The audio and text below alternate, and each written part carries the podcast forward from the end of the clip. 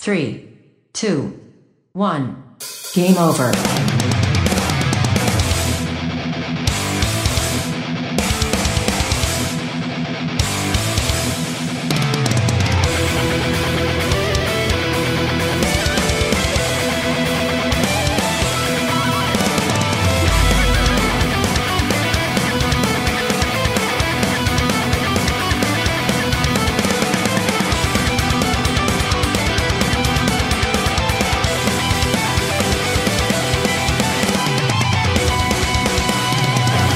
Son las 9 y 55 de este sábado 6 de junio, os saluda el equipo aquí presente, Débora López, Mari Puello, Fran Galdo, Geco, Javi Gutiérrez, eh, Volcano y se ve de ustedes Isaac Viana al programa 719 de Game Over, el programa de los videojuegos de Radio Despí que emite desde su casa debido a la pandemia presente, en el que os comentamos las últimas noticias, os analizamos Slink a Kitty para iOS y Android, XCOM Chimera Squad para PC y acabaremos nuestro viaje en la mazmorra del narizón, donde os hablaremos de los juegos de rol de humor. Pero antes, comenzamos vendiendo humo con Sega. Que ya el, el gran anuncio de Famitsu ya lo sabemos. ¿Adivináis? ¿Adivináis qué han anunciado? ¿Qué ha anunciado Sega? ¿Qué? ¿Qué han anunciado? ¿Qué? ¿Qué, qué ha pasado? ¿Qué ha pasado? ¿Qué ha pasado? ¿Qué podría, qué podría ser lo que Sega tenía el gran anuncio para la revista Famitsu? ¿Algún, algún- bueno. La- el primer vídeo bueno. adulto de Sonic. ¿Un nuevo Eh, Shenmue?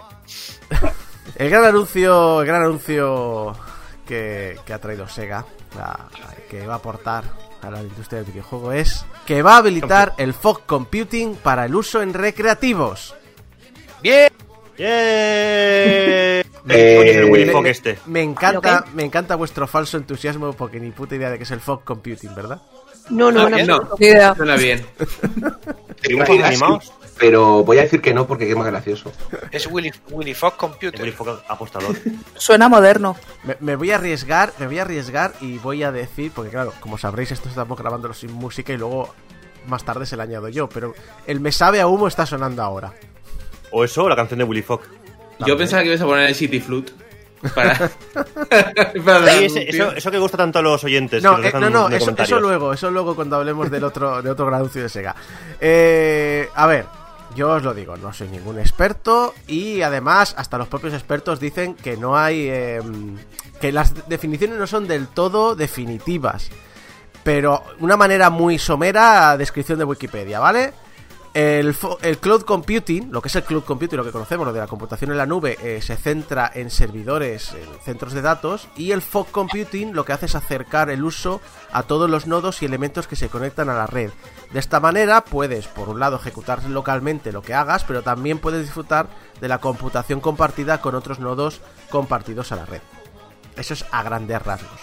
Y el objetivo de Sega es repartir el trabajo de CPUs y GPUs de las recreativas y el objetivo comercial que está indicado es eh, que los salones recreativos sean rentables incluyendo en los momentos en los que están cerrados.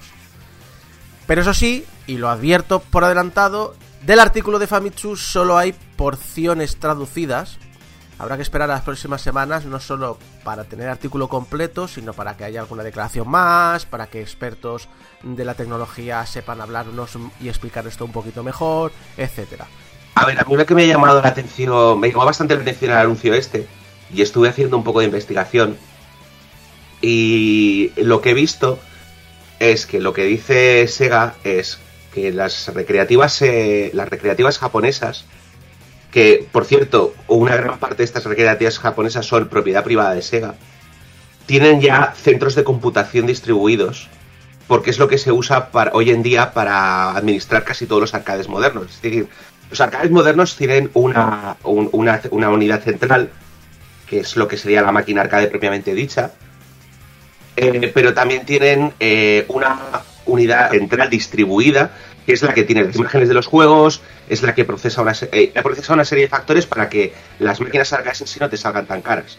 Pero eso, esos servidores distribuidos solo los usas durante 8 horitas. Eh, entonces lo que dice Sega es que ya los tenemos cerca, ya tenéis una conexión a Internet porque estos, estos servidores tienen que estar conectados a Internet porque es como se licencian las, las IPs de Sega eh, y de cómo se bajan las actualizaciones. Entonces eh, cuando no estéis usando el arcade, podéis alquilar ese espacio, esos, esos servidores como eh, un slice computacional a otras empresas que estén cerca, con lo cual uno de los problemas del cloud computing, que es eh, la latencia porque el servidor no está cerca de tu casa, se soluciona al haber distribución de nodos eh, en locales pequeños. Vendría a ser un poco como si tú en tu tienda de casa tuvieses un servidor para hacer las cuentas y dijes, bueno, pues cuando no estoy haciendo las cuentas, eh, no estoy usando ese ordenador, lo dejo enchufado a internet eh, para que otros lo puedan usar. Lo que ocurre es que esto es muy interesante de cara a Sega y de cara a quien quiera saber de noticias tecnológicas o internamente para ellos, es, muy positivo. Eh, El problema es que Famitsu lo anunció como espérate que te vamos a enseñar, eh, os vais a flipar con lo que va a hacer Sega, tal, tal, tal, tal, tal. Que también puede ser que una vez más hayamos mal traducido eh, una noticia japonesa, que no será la primera vez y nos hayamos hipeado solos. Y eso también es probable. De- lo único es eso, que es muy interesante, pero claro, hay parte de... Yo creo que lo- lo- lo- los viejunos ya estamos diciendo, hasta que Sega diga lo que sea, eh, con la calma, porque a saber lo que, lo que van a soltar. ¿Por qué Sega? Porque Sega. Pero hay mucha gente que se hipeó sola, de, "Ah, a ver lo que lanzan. Y bueno, pues ha sido una noticia de tecnología interesante. Sí. Eh, bueno, eh, por un lado, eh, es que ni siquiera Famitsu dijo nada, simplemente fue un, un reportero que, que, lo- que- que- que vio, que había leído lo, lo de Famitsu y, se- lo- y fue quien lo hipeó. Eh, por el otro lado, me parece muy interesante porque vuelve a demostrar que, a ver, se habla, dice mucho, no, porque los salones recreativos en Japón todavía funcionan con reservas, porque no es tan bonito. Allí en Japón llevan muchas décadas cerrando salones. Pero por otro lado, también lo que desconocemos, ¿no? En plan de decir, bueno, que, que tú licencias las recreativas de Sega, que tengan que estar conectadas a la nube. Claro, yo por mí, yo lo que entiendo es que el, el- el que tiene un salón recreativo, cuando llega la noche, apaga todas las máquinas para que no consuman y fuera. Ahora las va a dejar encendidas toda la noche. Y, No. y- hombre, No, si tiene eh, computar, Eh, sí, pero es lo que este- es lo que estaba explicando. No deja todas sus máquinas abiertas. Deja el servidor central que ya se estaba dejando encendido porque a, a por la noche es cuando Sega descarga las actualizaciones. Vale. O sea, tú, tienes como una especie de, de servidor central en tu local al que se conectan Sí. todas tus recreativas. Sí, o sea, la cosa es que la gente lo que ha pensado cuando ha dicho, cuando ha visto lo de Sega y es lo que estaba intentando explicar, es decir, no se me ha entendido.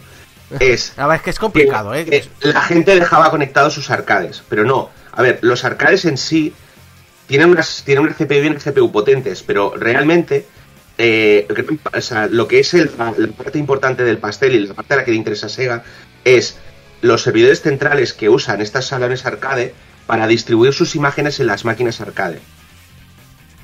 ¿Vale? Entonces, esa es la parte que en principio Sega quiere. eh, porque además es que, por lo que. Esta, esta parte ya es pura. No te diré que es especulación, pero eh, no, no, tengo, no tengo una verificación tan clara porque no lo hablaban todas las fuentes.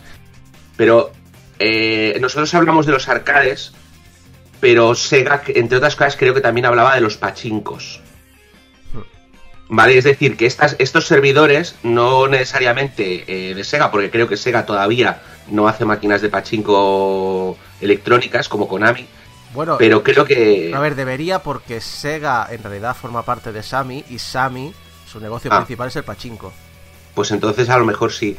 La cosa es que eh, no solamente son las máquinas, los servidores de arcade, son los servidores de pachinko, aunque creo que el pachinko no tiene unos horarios tan restringidos como los arcades de comerciales. Entonces el, el- sistema, o sea, claro, es que también hay que entender una cosa. Nosotros tenemos una idea muy antigua de los salones de que una máquina es un ente individual que tiene todo incluido y lo que estoy entendiendo por lo que me cuentas es que si tú tienes un salón recreativo, tienes un servidor que es donde están las licencias compradas y las máquinas son como máquinas, eh, como ordenadores tontos, terminales tontos, que se conectan a, a estas máquinas para decir, vale, sí, tengo una CPU y voy a procesar cosas en local, pero tú me vas a dar los datos importantes, tú me vas a dar licencia de uso, etcétera, etcétera. Sí, bueno, tontas, tontas no son porque la, la- lo que son la capacidad gráfica tiene que ser potente igual. Pero eh, hoy en día casi todos los, casi todas estas imágenes están conectadas a la red, a un servidor central, pero no a la red a internet, sino a un servidor central que está en red local. Y cuando se encienden, lo que hacen es descargarse esa la imagen del juego en ese servidor central. Y ese servidor central es el que tiene, pues es un servidor, es decir, es una un, un- una- un blade de con su pues una máquina de proceso bastante potente. Es que también hay que decir que lo que hemos entendido mucho aquí, sobre todo por las páginas de videojuegos, es lo, lo de hacerlo rentable fuera de horas es, ah, pues yo podré jugar a juegos de recreativa en mi casa. Y entiendo, No. después de esto entiendo que no es así. No, ellos lo que quieren, o sea, yo, al a ver, también tengo que decirte, he leído cinco artículos, tres tenían un mensaje muy parecido y dos explicaban un poco más. Lo que pasa es que los dos que explicaban un poco más trataban diferentes aspectos y explicaban diferentes versiones. Entonces he intentado quedarme con la idea común. Uno de los artículos que era como el más eh, farfetch, el más eh, raro, eh, lo que decía es que iban a usar el sistema de imágenes distribuidas para eh, cuando cierras el arcade enchufarle una imagen custom a la, a, a la, máquina arcade para usarla para computación distribuida. Es decir, como tiene una GPU potente, pues le cargo una. En vez de cargarle el videojuego que estaría jugando, Le cargo, le cargo el proyecto SETI. le cargo el proyecto SETI, exactamente, ¿vale? Y entonces pues tienes, eh, pero es que el problema es que la parte de negocios, que es la que he visto como más lógica, lo que decía simplemente era que esos servidores están infrautilizados, están, están muy bien distribuidos a nivel de localización, porque es lo que explicaba, ¿no? Eh, aunque decimos que Internet reduce las localizaciones a cero, en la práctica la latencia eh, está muy determinada por la distancia a los nodos. Entonces, tener un servidor en tu mismo barrio significa no tener que saltar de nodo. Y para muchas empresas que requieren computación modesta, pues tener una, una red de servidores locales distribuida está muy bien. Y es una alternativa muy barata a comprar un- una máquina propia. Comentar lo que, lo que comentas de cómo está distribuido ahora mismo los centros de recreativos también es así como funcionan la mayoría de eh, cibercafés, sobre todo aquellos que están relacionados con el mundo gaming, funcionan en un sistema similar. O sea, las máquinas de por sí son lo suficientemente potentes, obviamente, como para ejecutar los juegos, pero hay un servidor central que se encarga de recoger todas las actualizaciones y gestionar las licencias, tiempos de uso, tal, porque es una tontería que para todos los juegos que tienen todos los 20, 30, 40, 50 ordenadores que tiene el centro, se descargue uno a uno individualmente la misma actualización. Por lo que hay un servidor central que se encarga de hablar con los servidores de la empresa para gestionar el tema de las actualizaciones, bajarse el parche y a través de la red local distribuir ese parche a los, eh, a los eh, distintos eh, PCs. Pues interesante y además eh, una vuelta de tuerca a lo que normalmente se habla en las páginas web que, que no veía. Además, conociendo de ti, Abraham, que te molan las páginas más técnicas y más tochos, más duras de, leer, es una, una- un punto de vista muy interesante. A mí me ha gustado mucho. Y, habrá, y lo dicho, de esto solo sabemos cosas parciales, eh, mal traducidas, que nos llegan de cuartas o quintas eh, manos. Eh, espero que durante los próximos meses veamos algo más interesante. Aunque, eh, insisto, esto, claro, es que por un lado lo anuncia la Famitsu, que es una revista de videojuegos. Por el otro lado, eh, no parece tanto una noticia nuestra como para tecnología, que a lo mejor a los gamers les da un poquito igual. Pero, oye, a mí lo de las posibilidades tecnológicas, aunque no vayan conmigo, siempre me parecen muy chulas de, de conocer. Sí, la- el último apunte es que no veo muy viable que esto vaya a tener mucha repercusión más allá de, de Japón, porque eh, es que es una infraestructura muy pensada para el mercado japonés, donde, aunque hayan cerrado muchos, tienes muchos arcades. Lo que no va a tener ninguna repercusión para el mundo gamer es el anuncio de Sega, que de verdad que ha impactado esta semana, que es el de la Game Gear Micro. La nueva ¡Oh, sí, consola. Game Gear Micro! ¡Wow! ¡Game Gear Micro! La, la ¡Game nueva Gear! consola, la nueva consola de Sega, Sega vuelve al hardware. Bueno, que es la nueva mini, que, que no es mini, que es micro, que, que enamoró a internet los primeros cinco minutos. Porque que- sí, sí, sí, eh, yo la había. la- mi primera impresión fue, hostia, qué cosa más cuquísima. Pero ¿cómo coño voy a jugar con ese tamaño? ¿Cómo? ¿Cómo? Pantalla de una pulgada. A ver, que la Game Boy Advance me era incómoda. La Game Boy Advance me era incómoda de lo pequeña que era. ¿Cómo voy a jugar a la Game Boy Micro? Es más, ¿cómo voy a jugar? Bueno, igual. Vamos con, los datos primeros. Cuatro modelos diferentes, que cada modelo tiene cuatro juegos diferentes, es decir, te has de comprar cuatro máquinas para tener los 16 juegos total del catálogo. La consola en sí hace 8 por 4 centímetros, o sea, para que os hagáis una idea, eh, la pantalla tiene solo una pulgada, 1,2 o algo así, pero más o menos, en los que se reproducen juegos de rol con textos en japonés en kanji y valen 5.000 yenes. Pero puedes comprar un pack con las cuatro, que viene además con una lupa, el pack, por tan solo 30.000 yenes. Que si sabes sumar, no Eh, te salen las 4, 5 por 4, 30 de toda la vida. Claro. 5 4, 30. Pero espera, porque aún hay más. Porque hemos sabido que originalmente solo se planteaban incluir un juego por consola. ¡Uno! Y luego dijeron, hombre, no, que aquí entonces estamos limitando el hardware, no se aprovecha, vamos a ponerles tres. Y al final sí que fueron cuatro actuales. El precio al cambio. Al cambio directo sin impuestos, porque recordemos que los precios en Japón, eh, por lo que tengo visto, es siempre sin impuestos. Son 42 euros a los que hay que sumar el IVA. Comparativamente, la Mega Drive Mini vale 70 euros con el IVA incluido. Comparativamente, la Mega Drive Mini valía 9.000 yens, que son unos, unos 70 y pico euros. Así Un- que no un- creo que. Unas No. dos máquinas. Unas dos Game Gears. Vale, pero el precio con- cuadraba. ¿Cuánto nos salió aquí? Es decir, valdrá entre 40 y 50. Sí, la traen. Me estamos hablando de mm, Game Gear Micro, ¿vale? Game Gear. ¿Quién es el público objetivo de esta, de esta microconsola? Gente que necesita gafas para leer de cerca. Gente pequeña. Eh, gente que a lo mejor la vivió en su momento, porque yo no me veo a un chaval de hoy comprándole una pantalla de una pulgada para que juegue al Sonic de la Game Gear, que por cierto es un juegazo, pero no es, no es el, el tema. O sea, estás vendiendo una consola de una pulgada a gente que eh, tuvo esa consola hace 30 años, ¿vale? Con lo cual esa gente ya está, se ha quedado cegata de los videojuegos, o sea, y no lo veo, no lo veo, ¿eh? Yo solo quería decir sobre el tamaño y tal. A ver, va a ser culpa de Sega que tengáis manos grandes. Si tuvierais manos de niño pequeño como tengo yo, no habría problema con esa consola. No creo, no creo ni que, ni que tus manos les vaya cómodo esta. O sea, que hace 8 centímetros de largo la máquina. Imagínate que- de qué tamaño son los botones. Pero viene, viene con lupa y con pinzas, ¿no? Para tocar los botones o... Con palillos. La con lupa palillos? vale 10 No, no, con pinzas, con extras. pinzas. Esto es coleccionismo puro y ya está. ¡Hombre! que va, que va. Eso es un llavero. Y esto es carne de especulación, vamos, lo sabe. Lo sabe Sega, lo sabe todo el mundo. Bueno, e- es interesante que el producto en sí, pues lo que tú dices está chulo. A lo mejor si lo ponen a 40 euros, eh, ven- venden arcades de Pac-Man y de, y de juegos de Namco también a, a 30 euros. Es decir, y trae un juego. Si por, si por el retro, tampoco me parece mal. Lo que sí me parece mal, que habiendo sacado hace un año Mm. eh, la Mega Drive Mini con 42 juegos, Probablemente eh, la mini mejor pensada y mejor, eh, con más cariño hecha de todas. duda. Pero además me dices, no, es que como es micro, pues hemos- metido uno, bueno, al final hemos metido cuatro, para ti, para ti, cuatro juegos enteros.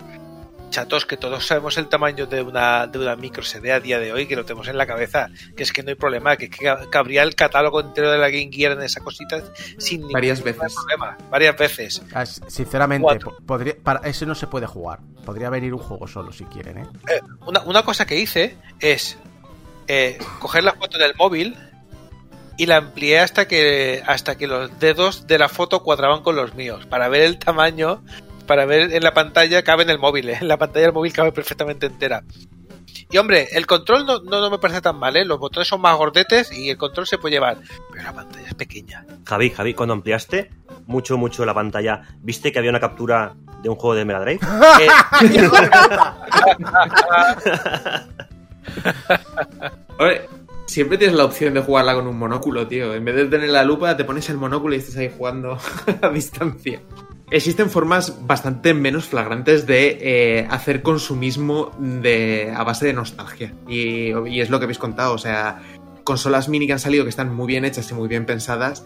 Esta está claro que, salvando el aspecto del, del coleccionismo, no tiene ningún sentido del mundo que le digas a la gente que disponías de un catálogo de antaño que ahora mismo te lo vendemos fraccionado y que tienes que comprarte o cambiar entre el mismo modelo de la misma consola para jugar a lo que te dé la gana. ¿Y qué pasa que si entre esos cuatro juegos que te ofrece un modelo en particular solo te gusta uno y el otro que quieres jugar está en otro modelo de consola? Pues tú tienes que comprar las dos, tú tienes que comprar las tres.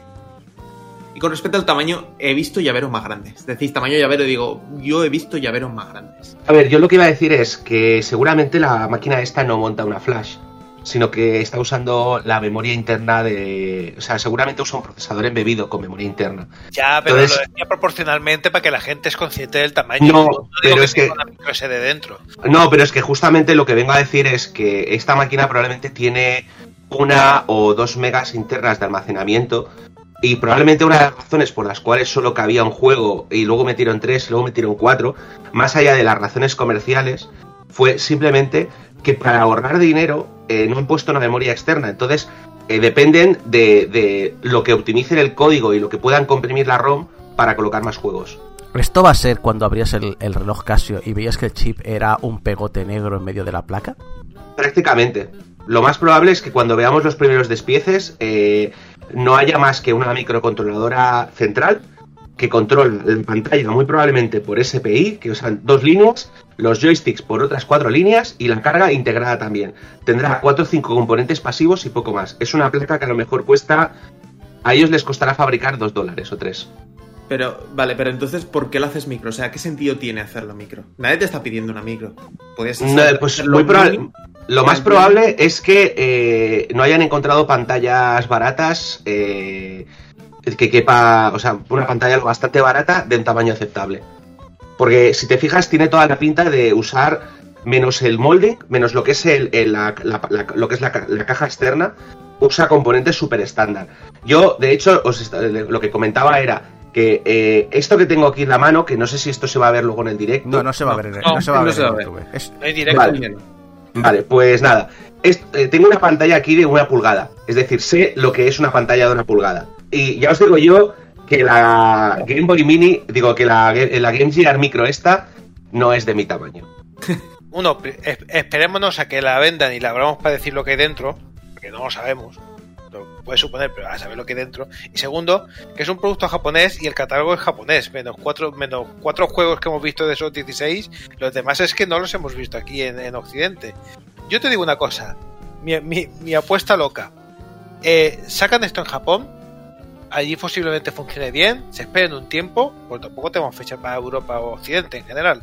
Se esperen un tiempo y nos llega a nosotros una Game Gear micro con más juegos. En vez de venderla en cuatro colores que además nos han comercializado fuera de allí, que tampoco nos interesa, solo queremos la, la negra gris esta, que saquen una negra gris con unos cuantos juegos dentro. Y, se, y, se- y para Occidente se salten el rollo este de hay cuatro versiones con cuatro juegos, bla, bla, bla, bla. Probablemente. Esta es mi apuesta. Yo si queréis un poquito por rematar el tema, a decir ya que el siguiente paso, por favor, compañías de hardware de videojuegos, es crearlas a nivel subatómico, directamente.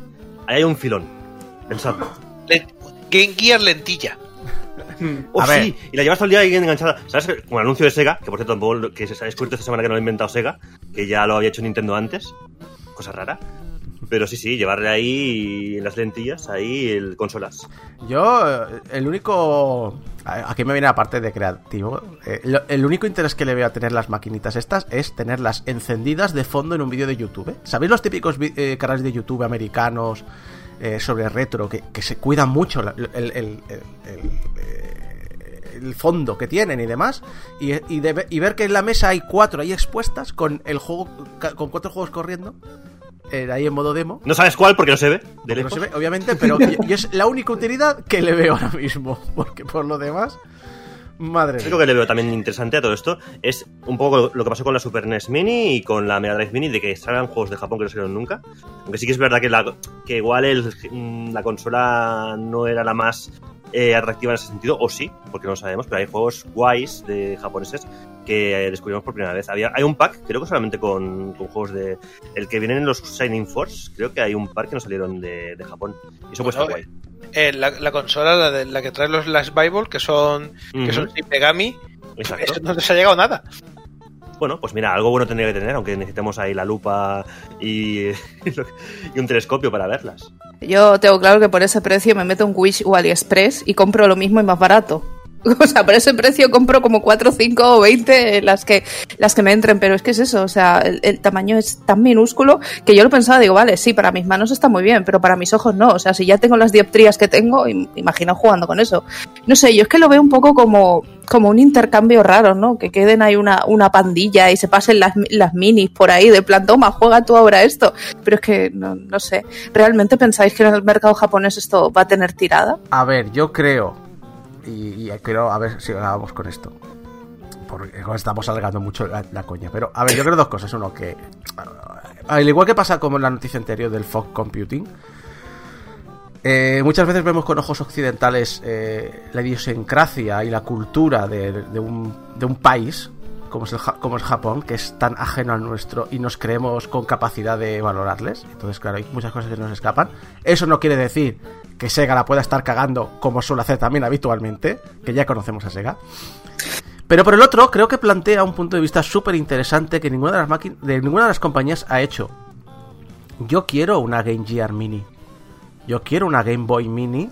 Yo quiero una Atari Lynx Mini.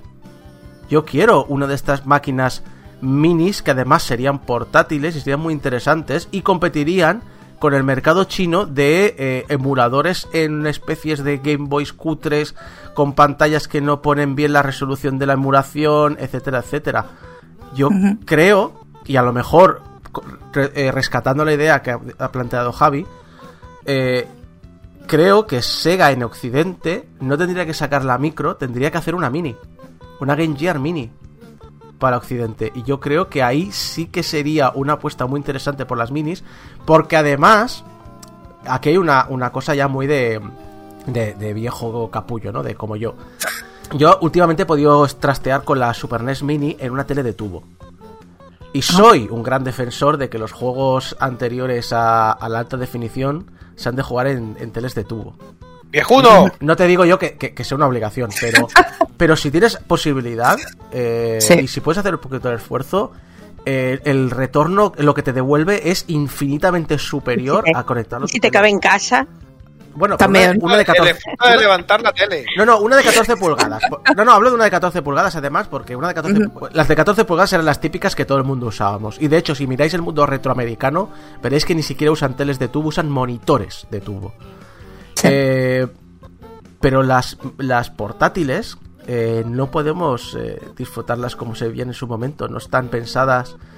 las emulaciones y demás te, te dan un- una, un- una sensación falsa. Y me gustaría que alguna de estas empresas hiciera algo muy bien pensado para retornarnos la- las portátiles eh, con la imagen que deberíamos ver, con las sensaciones que nos deberían aportar. Y yo creo que esto sería. yo creo que esta, esta polémica de la micro pone sobre la mesa la necesidad de rescatar las, eh, esta moda mini en portátiles, porque además. O tienes cosas como Atari Lynx que tiene un catálogo que hemos podido catar pocos, un poquito que me pasa como con la, con la TurboGrafx Mini, que le tengo mucho cariño porque trae un catálogo que se ha disfrutado poco, o por el otro lado, rescatar un catálogo de enorme calidad como los que tienen Sega y Nintendo en sus máquinas. Yo creo que solamente, para acabar, lo único que me falta por decir es que creo que eh, el problema de la Game Boy, digo, bien, de la Game Gear Micro, no es eh, el tamaño, sino simplemente que está un poco por encima de lo que nosotros esperábamos. Yo creo que si esto en vez de venderse a 5.000 yens, se vendiese a unos 2.000, unos 20, unos 10, 15, 20 euros, Sí. eh, no estaríamos quejándonos porque lo veríamos como lo que es un gimmick. El problema es que como lo han puesto a precio de gimmick coleccionable, como una edición limitada y esto, eh, nos quema un poquito más. Pero yo creo que lo que hay que ver esto es que, como dice Isako, esto es algo para Japón. Eh, en Japón, eh, pagar dinero por tener algo coleccionable es algo normal. En el resto del mundo estamos acostumbrándonos con las ediciones coleccionistas, pero seguimos viéndolo como algo no necesario. Yo creo que tenemos- todos tenemos amigos, eh, por ejemplo, sin ir más lejos, alguien que le gusta vestir camisetas rojas, que seguramente va a estar en modo Shut Up and Take My Money con, con estas consolas. Más que otra cosa, por eso, porque para él el precio va a ser, eh, va a ser el- el- un- una cosa menos. Simplemente es, eh, como habéis dicho, una cosa de nostalgia.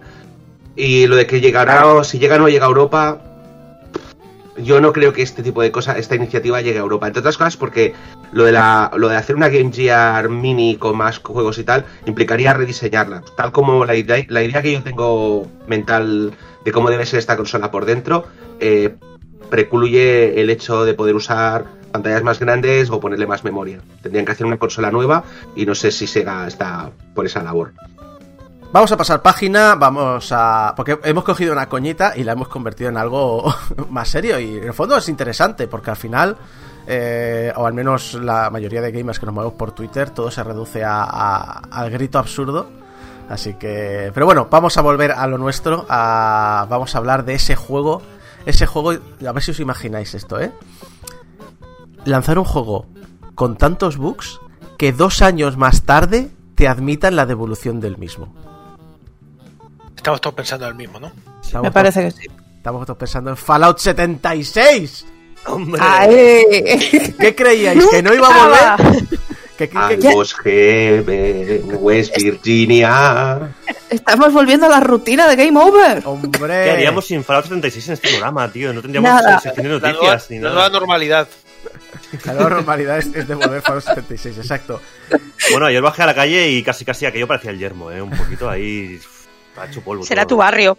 Sí, sí, Exacto. polvo, total. Ahora, ahora que, que Fallout 76 todo el mundo está diciendo que ahora está bien el juego, vale, pues ahora la cadena australiana EV Games, que inicialmente se había negado a admitir devoluciones del juego por los fallos del mismo, ahora ha cambiado de política y para todos aquellos compradores del título durante los primeros 12 meses en el mercado, pueden acercarse a una de las tiendas y pedir que le devuelvan el dinero.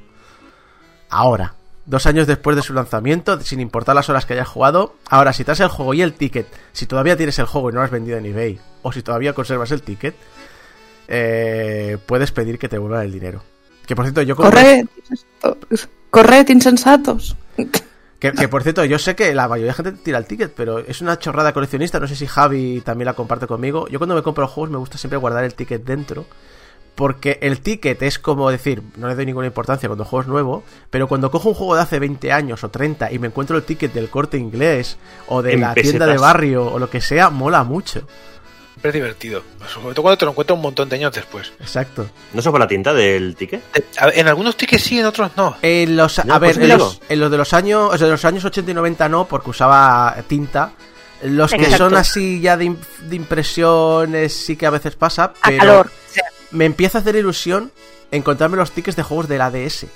Oh, Oh, Que decimos, no, pues es que la Nintendo DS no es tan antigua, son unos 16 años. pero la S, ¿eh? Joder. nuestra percepción del tiempo a unas edades que pensamos, si fue ayer, y lo mía dice, si han pasado 20 años. ¡Han pasado que 20 sí. años! Tú vas a una feria retro y la Play 2 es- se considera retro perfectamente. O sea que. Y Sí, sí. en nuestra memoria colectiva, la Play 2, nu- nuestra memoria colectiva viejuna, la de este programa me refiero, la Play 2 es como ayer. Y no, Eh, no, ya es antes de ayer. Te recuerdo que la 360 para Navidades será dos generaciones anterior. Exactamente. Y siempre hemos comentado que el retro más o menos em, se puede considerar dos generaciones antes de la actual. Más o Hmm. menos. Yo O tengo otras ideas. 3 Yo tengo otras ideas, Bueno. pero, Mm. pero son ideas mías personales, es decir, sí que se pueden, sí que podemos decir a nivel comercial que retro, retro, dos generaciones. A nivel de ferias, Exacto. quizás. No, pero más que nada porque dos generaciones anterior implica una cantidad mínima de 10 años, por lo tanto, para la mayoría de gente, rollo veinteañeros, implica media vida. Y puedo entender perfectamente que, que eso sí que se vea como retro. Hombre, el ciclo de hay consolas de consolas- esas que son. Hay consolas de esas que son más viejas que mi sobrino. Sí. No, y además, ¿sabes? Y mi sobrino es un jugón super hardcore. Sa- A ver, ¿sabéis Para que- él son viejas. Sabéis que yo, y a- cuando fundé así los retro conjunto con Osano y demás, he sido un poquito vocal y, y un poquito nazi con mis definiciones del retro. Pero ¿sabéis cuando me, me hice las paces con el concepto retro tan cercano? En el 2015, creo. Ese año es retro ya. Eh, sí. ahora mismo sí. Se Eh, considera retro ya. que estaba dando vueltas por YouTube y me encontré un vídeo de, de una partida multijugador del Call of Duty 4. Y, y encontré un comentario que decía: ¡Guau! ¡Qué recuerdos! No sé qué, no sé cuántos, bla, bla, bla, bla, bla. Vale, entonces mi proceso fue: Vale, este chaval a lo mejor ahora tiene 16 años. O lo que sea. Que eso quiere decir que Call of Duty 4, que salió hace 7 u 8 años, claro, él tendría pues eso, 8 años o así, 7, 8, 9 años, o lo que sea. Para él eso es media vida. Para él es. eh, Para él, él sí que ha disfrutado y él sí que ha apreciado todos los cambios que han habido eh, cada año o cada dos años, todas las, todas las pequeñas eh, mejoras que han ido metiendo en el feeling del juego, en el feeling del gameplay, eh, que yo veía cuando era niño con mis juegos y mis padres no veían. Por lo tanto, ese fue el momento de decir, vale, para mí Call of Duty 4 sigue siendo un... De hecho, técnicamente estaba en la, casi casi la misma generación, porque acababa de salir la Xbox One. Pero en plan de, claro, es que hay, que aceptar que los videojuegos son sensaciones, son experiencias muy personales y que esto es retro para mucha gente. Porque este juego salió hace la mitad, el 50% de su vida, o, o el 30 o el 40%, es decir, un bloque importante eh, respecto, respecto a lo que él ha sentido y él ha vivido como jugador. A medida que uno se hace mayor, lo que consideramos retro está más lejos. ¿Por qué? Porque la mitad de nuestra vida va creciendo. Pero es eso, hay, hay que aceptarlo. Para diferentes generaciones, retro significa diferentes cosas. Y a medida que te haces mayor, te, te duele más que le llamen retro a cosas de hace 20 años, porque piensas, jolín, no soy tan mayor, eso no es retro. Ah, pero eso Pero- no es lo importante. Lo pero importante te haces es mayor. que- lo importante es que cada uno juegue a lo que Claro, y mole y punto, ya está. Mm, y si lo consideras retro, como se considera moderno. ¿Qué más da? Tú juega. Bueno, para- Exacto. Para terminar este tema, eh, solo deciros que eh, el 2050 está tan lejos como el 1990.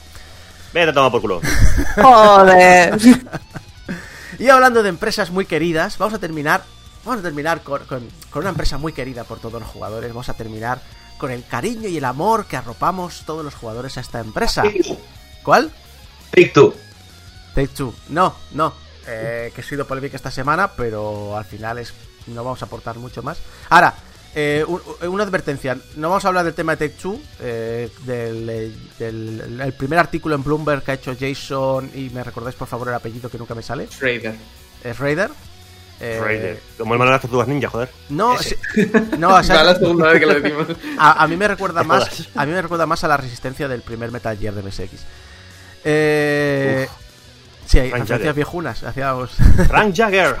No, retro, retro. eh, no miréis eh, los artículos españoles o de otras empresas. o- o- bueno, de hecho, no miréis artículos de segunda mano, ir directamente al artículo de Jason en Bloomberg, que es súper interesante. Pero no, no vamos a hablar de Take Two. Vamos a hablar de Konami. Hostia, perdón. ¿Y, y cuál es la empresa querida? que- que- Bien resumido, bien resumido ahí. Hashtag Fuck Konami. Hashtag, por hostia favor. Konami, ¿qué has hecho ya?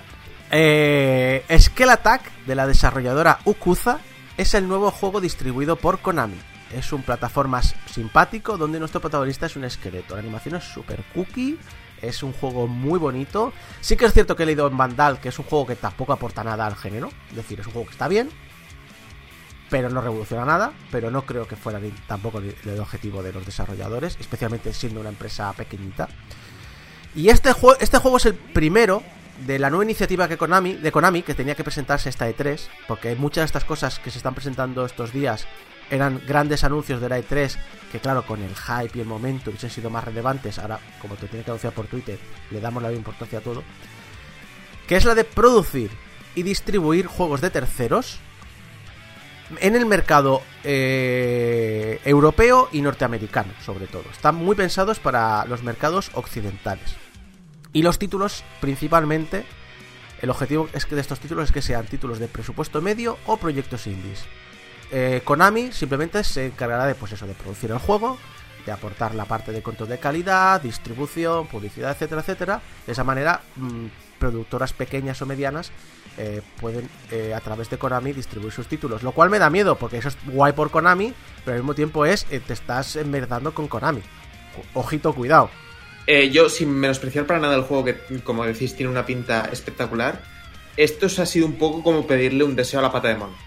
Es, eh, Queríamos un juego, pero no era el juego que esperábamos. Y mientras le decíamos, Konami, queremos que saques un título, ya sabes, de la saga esta que nos gusta a nosotros tanto tal, y la pata de mono baja un dedo y dice, sí, aquí lo tenéis, mira, el Silent Hill, el Dead by Daylight, y nosotros mientras te sacamos este juego que ha aparecido aquí de la nada. Pues nada. Muchas gracias por el deseo, pata de mono. Viéndolo por el lado, vamos a ser positivos con todo esto, ¿vale? Pero me pasa un poco lo de pata de mono también de que, joder, anuncio de juego de Konami, bien, pero es un indie que no conoce a nadie, eh, está maldito. Eh, bueno, me gustaría que Konami se dedicara a hacer de Konami, ¿vale? Pero visto como vienen los últimos tiempos, de que además Konami parece que iba a desaparecer los videojuegos y tal, ah, y dedicarse solamente al tema de pachincos y similares, Mira, que se dedique por lo menos a no hacer sus juegos, pero sí que eh, producir juegos, al- es decir, no dejar eh, de todo lo que es el, mercado de los videojuegos, sino producirle a otros, hagan juegos, e incluso ceder sus licencias a otros para que hagan sus juegos eh, históricos, que es lo que un poco todos queríamos con estos anuncios. Si no lo vas a hacer tú, por lo menos que lo haga gente que sepa. Entonces me parece bien que Konami no se desvincula del todo de los videojuegos y se dedique solamente al tema de sacar dineros en salones recre- recreativos con sus pachincos y sus tragaperras. Y por lo menos que siga ahí, a ver si en un momento le da el gusanillo y vuelve a hacer eh, un juego tocho de los suyos. A ver, técnicamente, técnicamente he dicho que esto es para que eh, Sí. en Occidente se salgan juegos de terceros, mientras que Konami sigue trabajando en sus propias licencias. Eso es lo que Eso han no dicho. está tan claro. Eso no está tan claro. O sea, esto es el primer, el primer juego indie eh, más enfocado hacia el mercado occidental, aunque también supongo que lo venderán en Japón, lógicamente no son tampoco tan, tan cortos de, de miras.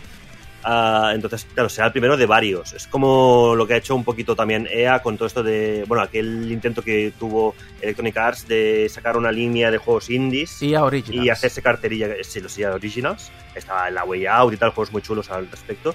Y es un poco como vamos a ver tirar por ahí, a ver si hacemos un poquito de cash, un poquito de cartera. Y, y, oye, yo si esto le va bien a Konami, Konami al final es una histórica, eh, por mucho Fact Konami que digamos, por mucho que nos metamos con ella, y con razón, eh, no deja de ser una, una compañía con 40 años de historia en los videojuegos. Por no decir más. Entonces, me parece muy importante que no se desvinculen del todo como parecía que iban enseñando los tiros.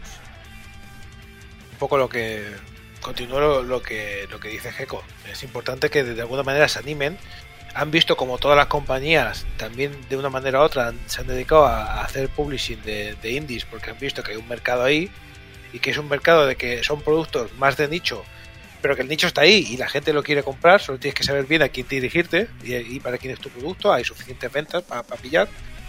Pero es interesante que esto, que, que a partir de aquí digan, vale, vuelve a haber dinero, vuelve a interesarme, a ver qué con mis licencias. Había muchos rumores de que a lo mejor alguna licencia ya la están trabajando otras otras compañías. Pero, entre otras cosas, a ver si próximamente cuando Sony ponga otra vez el, la fecha de su evento, a lo mejor podemos ver algo ahí. Una, una cosa que sí es interesante y cerraba con eso, es que la noticia de esta semana, y no tiene que ver con Konami porque no es oficial, pero que habían hecho una reproducción del PT dentro de Half-Life Alyx. Y lo va a jugar su puta madre. Lo va a jugar y saco. Lo va a jugar. saco.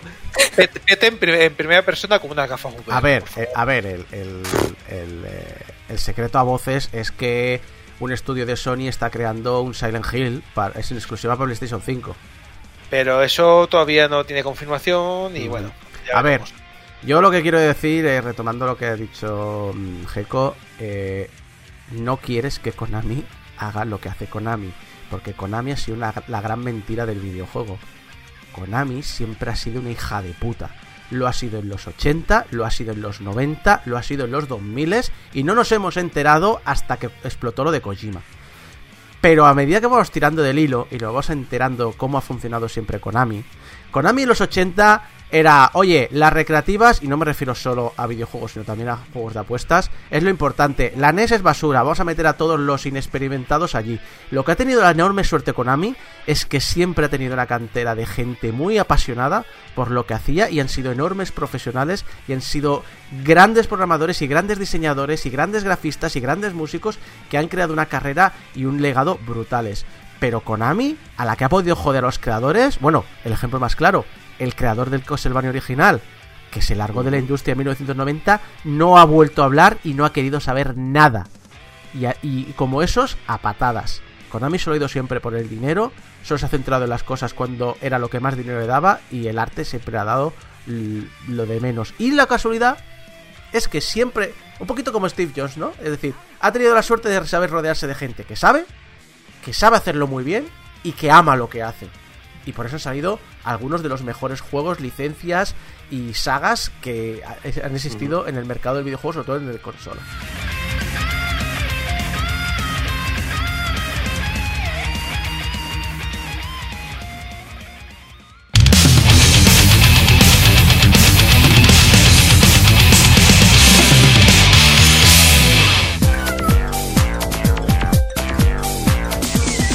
Pues esta semana vengo a hablaros de Slink a Kitty. Es un juego El, el como título, todos los que suelo el hablar. Título, el título es cruel, ¿eh? Sí, sí, Si el, traduces, el título es. sí, es, es lanza, lanza al gatito. Sí. Es un poco. El título es un poco feo. Eso es un juego de móvil para. está para iOS, está para Android. Es uno de estos eh, gratuitos que luego puedes hacer eh, in-app purchases. Micropago. es decir, comprar cosas micropagos en el, en el juego. Pero bueno, este juego pertenece a un estudio que se llama POC App Studios, que es un grupo sueco y el que en su momento hablé muy por encima cuando analicé Castle Cats la temporada pasada. Sí. Eh, son una gente que tiene un estilo muy cuidado, es muy delicado el dibujo, tienen además mucha personalidad y el juego principal, de hecho todavía lo tengo en el móvil, todavía juego a él, porque lo, lo miman mucho, tienen constantes actualizaciones, constantes eventos, mm, más gatitos y más cosas, van, o sea, están muy encima del, del juego, es su, su bandera y lo cuidan. Entonces cuando anunciaron que habían sacado un juego nuevo, reutilizando alguno de los personajes del otro juego, el estilo es muy similar y, y bueno, estoy acostumbrada a que lo hacen las cosas bien, pues dije vamos a probarlo. Eh, nos plantea una historia muy sencilla y muy mona, muy adorable. Es una preciosa mamagata que lleva a sus tres hijitos de picnic a un parque y Curio, la más pequeñita, es un enamorado de las mariposas y se distrae persiguiendo las mariposas y se, se separa de su familia.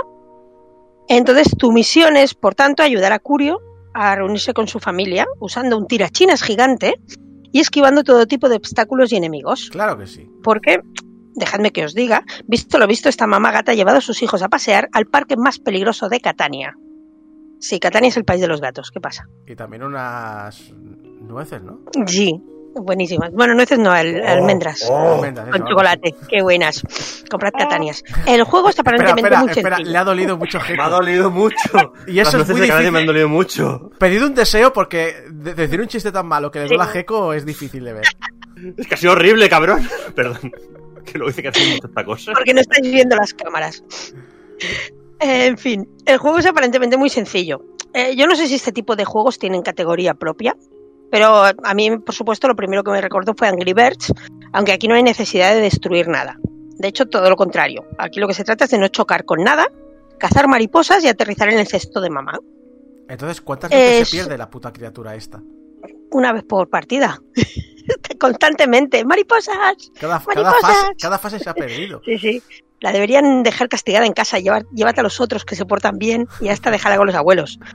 Pero bueno, eh, de hecho es lo que decía, no, no hay que chocar con nada, necesitas puntería y precisión y paciencia, bastante paciencia, porque a medida que las pantallas avanzan, se van complicando y hay algunas que llegan a extremos ridículos de dificultad. O sea, es relativamente sencillo llegar, encontrar la fórmula para llegar a la cesta, pero no tanto eh, haber cogido el máximo posible de mariposas. Porque no es solo importante llegar con mamá, sino coger el máximo posible de mariposas. Justo lo estoy probando ahora, pues, cuando me dices Sí. esta cosa, "Bueno, voy a probarlo. Es difícil conseguir las tres mariposas en el primer nivel. Sí, sí, sí, no es. Como, pero Tienes, es un juego de ir probando, de ir haciendo. Y es eso. ¿Por qué es importante conseguir las mariposas? ¿Por completismo? Porque, jolín, ya que estamos jugando, vamos a hacerlo bien. Sí, pero además porque cada 20 pantallas hay un cambio de escenario. Y eso requiere un mínimo de mariposas cazadas. O sea, tú puedes ir jugando, aunque no cojas ninguna mariposa, pasas la pantalla. Pero claro, cuando llegues a la pantalla 20, si quieres tener más pantallas, tendrás que haber tenido al menos 48 mariposas. ¿Hay Pues posibilidad vuelve pagar? atrás y... ¿Hay posibilidad de pagar para saltarte esto? No. Hay posibilidad de pagar para conseguir bonus y extras que te pueden ayudar. Que piensa, hay que la- algunas. piensa que las mariposas son como las típicas tres estrellas de los niveles de cualquier otro Sí, juego. Es la valoración de una, dos o tres estrellas, pero con mariposas. exacto, sí, no tiene. Lo que pasa que, bueno, que es lo que decía Javi, hay, hay pantallas que las mariposas están más o menos distribuidas, de manera que lo que tienes que conseguir es la elipsis correcta para pillarlas a todas y punto. Y hay pantallas en las que para conseguir esta mariposa tengo que rebotar aquí para que luego suba y entonces coja esa mariposa pero rebote en el otro sitio y vuelva a bajar pasando por la otra mariposa y finalmente rebote una tercera vez y llega al cesto de mamá. Me da mucho miedo probar este juego porque sabéis que yo tuve el Angry Birds, la versión de pago, porque en iOS era solo de pago en su momento. Fui súper enfermo de ese juego. Pero muy enfermo, del rollo de... de en primer lugar, eh, fue cuando aprendí a quitar la música en los juegos de móvil porque la escuché tantas veces la música que, hasta, que empezó a provocarme náuseas. Eh, y la segunda es que cada vez que salían nuevos niveles en Angry Birds, eh, la primera mañana, o sea, nada más levantarme, ya me hacía todos los niveles y al siguiente día ya me hacía todos los niveles en tres estrellas. Es decir, no, no puedo acercarme sí. a estos juegos porque son mi perdición. Sí, son, son bastante adictivos si, si les pillas el truquillo. Eh, los gráficos, para mí, de todos modos, en este juego es el punto fuerte de, este estudio. Tiene una directora de arte, o sea, la, de hecho, la, es Anna Larsson se llama. Lo que pasa es que si buscáis Anna Larsson, os, os saldrán mil Annas Larssons en Suecia. Tendríais que buscar Anna Larsson Slinga Kitty o Anna Larsson Castle Cats pero a mí me tiene un estilo que, que, es muy suave, dibuja sobre todo los gatos, los dibuja con mucho amor, con mucho cariño y yo creo que se nota. Pero además, como no solo de meninos vive el friki, eh, también vale la pena destacar el uso de la paleta de colores, que es muy agradable, no es estridente, te ayuda a que, a que el juego, a pesar de que sea adictivo, a pesar de que haya pantallas más complicadas, no, no tiene sensación de estrés, de, de eso, ¿no? De, de me están dando hasta náuseas del rato que llevo jugando a esto. Y la música y los efectos es, como siempre en estos juegos, accesoria. Pero al menos hacen eso que a mí me gusta, de tener una música diferente para cada pantalla. O sea, tengo la música de la entrada, la música del mapa principal y la música de las pantallitas. Y además una música diferente para la tienda. O sea, pues yo para mí eso es un poquito de compromiso con el producto, ¿no? De, de bueno, no son músicas que la gente va a escuchar mucho, pero al menos intento que haya una diferenciación entre pantallas y tal. A mí O sea, eso me gusta. Una de dos, o tienen un músico al que hay que justificarle el sueldo, o se molestan en comprar más de un pack de, de músicas libres Sí. de derechos. Exacto, sí, sí, no, y son músicas muy similares que las reconoces, ¿no? De, bueno, es una musiquita eso, muy de este tipo de juegos, lo que tú decías, ¿no? Una, un soniquete que si no lo apagas al final lo tienes en el cerebro y no sabes de dónde ha salido y es de allí, del juego. Pero como decías, el juego es adictivo, como muchos de estos juegos, ¿eh? No, es más adictivo que otros. Eh, porque está del factor casi, este que tiene mucho peso, ¿no? De, ay, me he pasado la pantalla, pero la he hecho casi perfecta, voy a volver. Ay, mm, casi he cogido todos los... Venga. Eh, pero como tiene intentos limitados, al ser esto- estos juegos free to play es lo que tienen, ¿no? Tienen los intentos limitados, pues a mí personalmente eso me va muy bien para gestionar el rato que le dedico. Hago las, los tiros que puedo hacer y ostras, pues mañana más. Eh, evidentemente si el juego fuera como un juego libre, pues posiblemente pues te podrías pasar la tarde entera hasta que te das cuenta que llevas tres horas perdidas lanzando un gato con un tirachinas. Por supuesto que puedes comprar más vidas e intentos y puedes comprar bonus, puedes comprar ayudas, como en la mayoría de estos juegos, pero es perfectamente jugable sin gastar un euro y personalmente merece la pena hacerlo así para hacerlo durar. Porque esto me llega a la pega que tiene el juego ahora mismo y es que de momento solo hay 60 pantallas activas.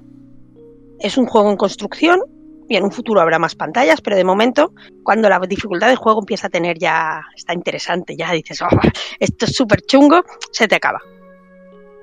Puedes volver atrás, recorrer las pantallas todas las veces que quieras, insistir hasta conseguir todas las mariposas, incluso las más cabronas, sí.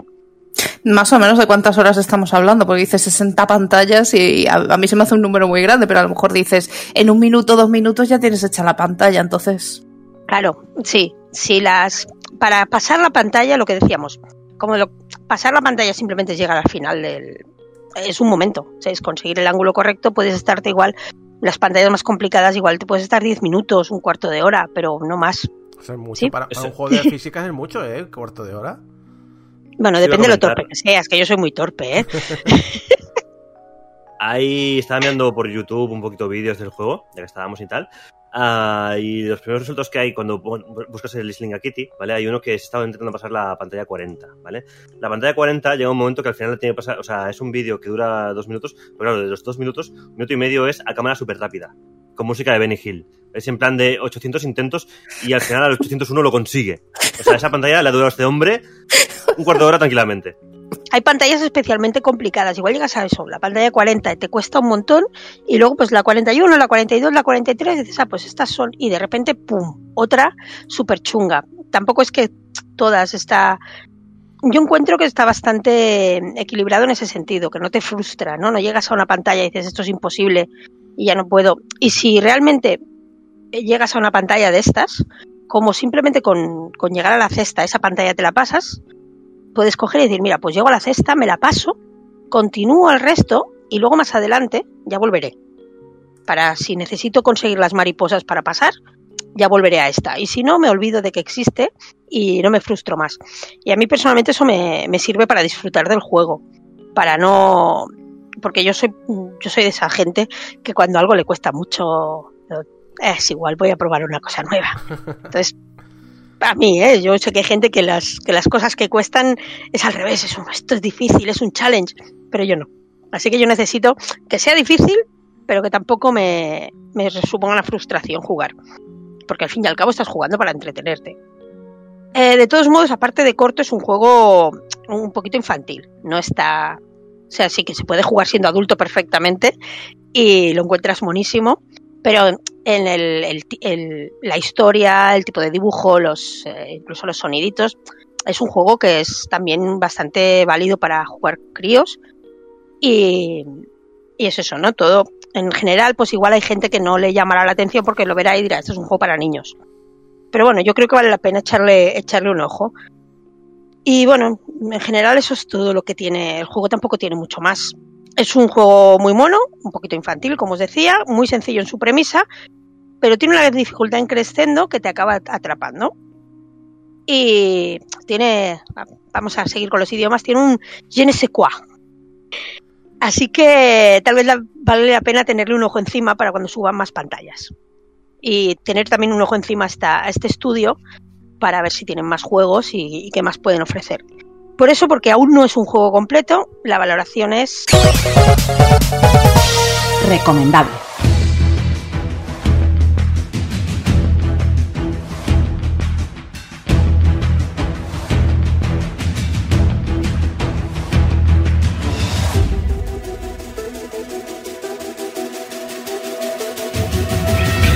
Mi relación con XCOM es un poco tortuosa y supongo que compartida con algunos que me escucháis. En tiempos de Nintendo 64 y PlayStation, porque Saturn. ¿Qué, qué es una Saturn? No, Javi, Javi, Javi el Seguero, no me mires así. ¿Qué es una Saturn? Ni los segueros lo saben. XCOM, pues eso, lo dicho, cayó en mis manos gracias a la piratería, a esos famosos CD Mix. De hecho, juraría que era el Terror from the Deep, para ser más exactos. Y con un ansia de juegos de acción y, reconozcámoslo, XCOM siendo un título complicado si no tienes un manual de instrucciones, pues jamás llegué a entender el concepto del juego, pero parecía interesante y siempre se me quedó como una espinita clavada. Una espinita que mucha gente que sí lo vivió me hablaba maravillas de él y que me quité gracias a la reinvención de la saga con XCOM Enemy Unknown. Ese juego, por cierto, secundario, el juego barato, que solo estaba para acompañar al XCOM bueno, el de Bureau, el de Classified. El de Buro salió después, ¿eh? Sí, pero que la idea original de, los- de- de la productora, ¿no? De esa la productora es el bueno es el de Buró, porque además hay un hay un eh, ahora no recuerdo dónde, pero hay un eh, hay un postmortem del de Buró súper interesante por ahí, a ver si lo, lo encuentro, eh, que explican todos los problemas que hubieron, súper chulo, eh, está muy bien. Pero lo dicho, eh, este XCOM secundario mm, al final se comió a- al Pero bueno. por si, por si no, por si alguien no conoce la saga, al final fue al revés. El de Exacto. Es el, el- el spin-off y el XCOM, el Enemy Unknown, es el que es el correcto, bueno, el correcto, el, el tocho. Eh, Sí, básicamente. el. Básicamente, en cuanto la crítica y el público reventó a, a The y de repente el XCOM secundario eh, empezó a funcionar muy bien y la gente lo empezó a apreciar mucho y lo empezaron a defender y realmente es un producto muy sólido y muy bien hecho, eh, pues obviamente pues eh, se quedó como el verdadero y el único y, y no sabemos nada de un primera persona. Que me estás contando de un XCOM en primera persona jamás hemos visto nunca nosotros un XCOM en primera No, persona. Hay XCOM 1 y XCOM 2. exacto Y el de por ahí en medio. Pero por absoluta sorpresa estas semanas eh, estos meses de, de confinamiento Firaxis anunció un nuevo XCOM pero que no es uno al uso es uno diferente Así que bienvenidos a XCOM Chimera Squad, que es el mismo XCOM de siempre, pero que no se le parece en nada. ¿Qué se puede deducir de su presentación? Bueno, primero, que no es un XCOM principal, porque para empezar se anunció a pocas semanas de ser lanzado, salió a tan solo 20 euros y además, si lo precomprabas o no comprabas durante la primera semana, eh, te daban un 50% de descuento, así que a efectos prácticos el juego costaba menos de 10 euros de salida. Y saco a mí esto, esto de Chimera Squad, o sea, XCOM Chimera Squad. Chimera Squad me suena mucho a serie de policías de los 80. Es que tiene No mucho sé si va por ahí un poquito el rollo, ¿verdad? Tiene un poquito el rollito. Eh, de hecho, el estilo gráfico es completamente diferente. Porque no el juego en sí, el juego en sí tú lo ves durante el juego y te recuerda al, al juego XCOM normal. Iba a decir, el, problema es que cuando digo clásico no me refiero a lo de- al, al XCOM de los 90, me refiero al, al relanzamiento de, de esta década. Sí, al, al XCOM ya canon, digamos. Exacto. el- El XCOM sin el guion en medio. Eh, no, pero todo su artwork promocional eh, es, es comic book noventero, ochentero, con un énfasis en colores púrpuras, en neones, esa ciencia ficción futurista eh, de cómic, eh, cómic americano. Eh, así que es un poquito ese rollito. Eh, el juego además está centrado en la historia, que aquí son miembros de un equipo de operaciones especiales. Estos miembros no se generan aleatoriamente, tienen una personalidad y unas habilidades únicas y no puedes dejarlos morir nunca durante una misión, ni tampoco puedes fallar tu objetivo una vez que la comienzas. Cualquier fracaso en estos campos hace que tengas que reiniciar la misión. Y no hay un mundo que salvar. La guerra acabó en XCOM 2. Al contrario que en la precuela, aquí no se reescribe ningún final. Aquí estamos centrados en un único. en una única ciudad y las consecuencias que ha provocado la guerra de XCOM 2. ¿Pero ha logrado sus objetivos? Vamos a verlo.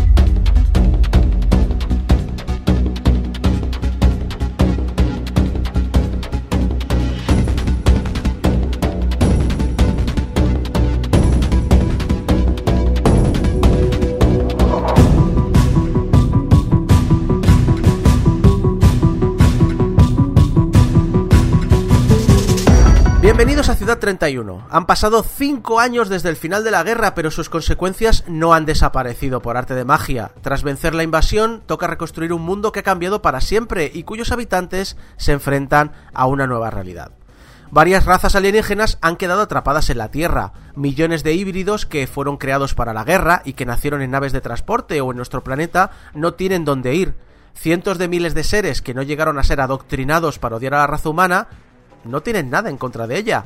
Miles de humanos desarrollaron habilidades peligrosísimas para defender el planeta y ahora son considerados armas andantes.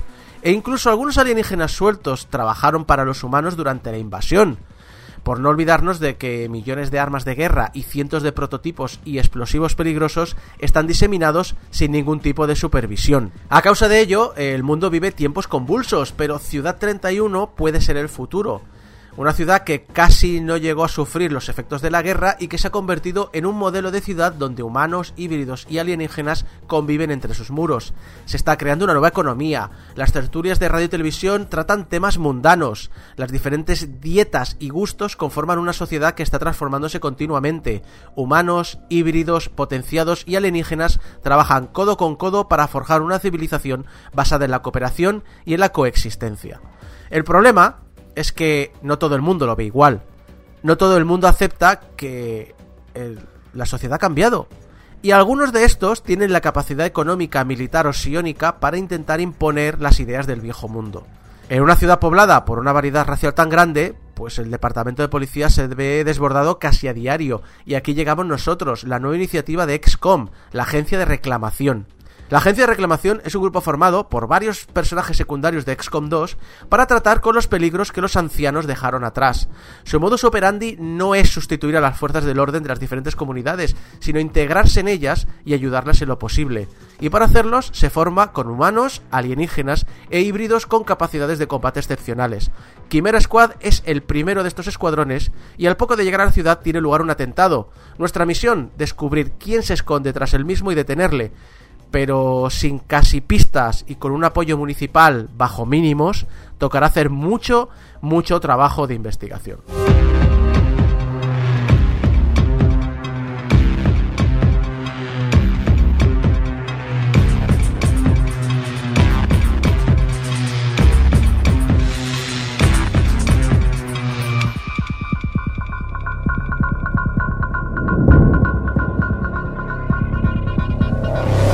He dicho antes que XCOM Chimera Squad es un spin-off. ¿Por qué? Bueno, por un lado está el tema del precio y el poco hype que han creado a la hora de lanzarlo. Aunque a lo mejor lo del poco hype ha sido una consecuencia de la pandemia y todo eso. Díselo a Animal Crossing. Pero también están los cambios introducidos. El primero de ellos es que los reclutas son prefijados. Esto permite tener diálogos graciosos entre ellos, como el que se producen a la hora de reclutarlos, ya que parece que el técnico de comunicaciones de Quimera Squad parece que les conoce a casi todos. Y también durante las misiones o cuando estamos en la sala de operaciones. Otro es la imposibilidad de dejar morir a los reclutas, lo cual causa tener que cargar la misión de nuevo o fracasar en la misión, que eso es inaceptable y causa que Quimera Squad sea expulsado de la ciudad. Lo convierte casi en un Fire Emblem. Casi, casi sí.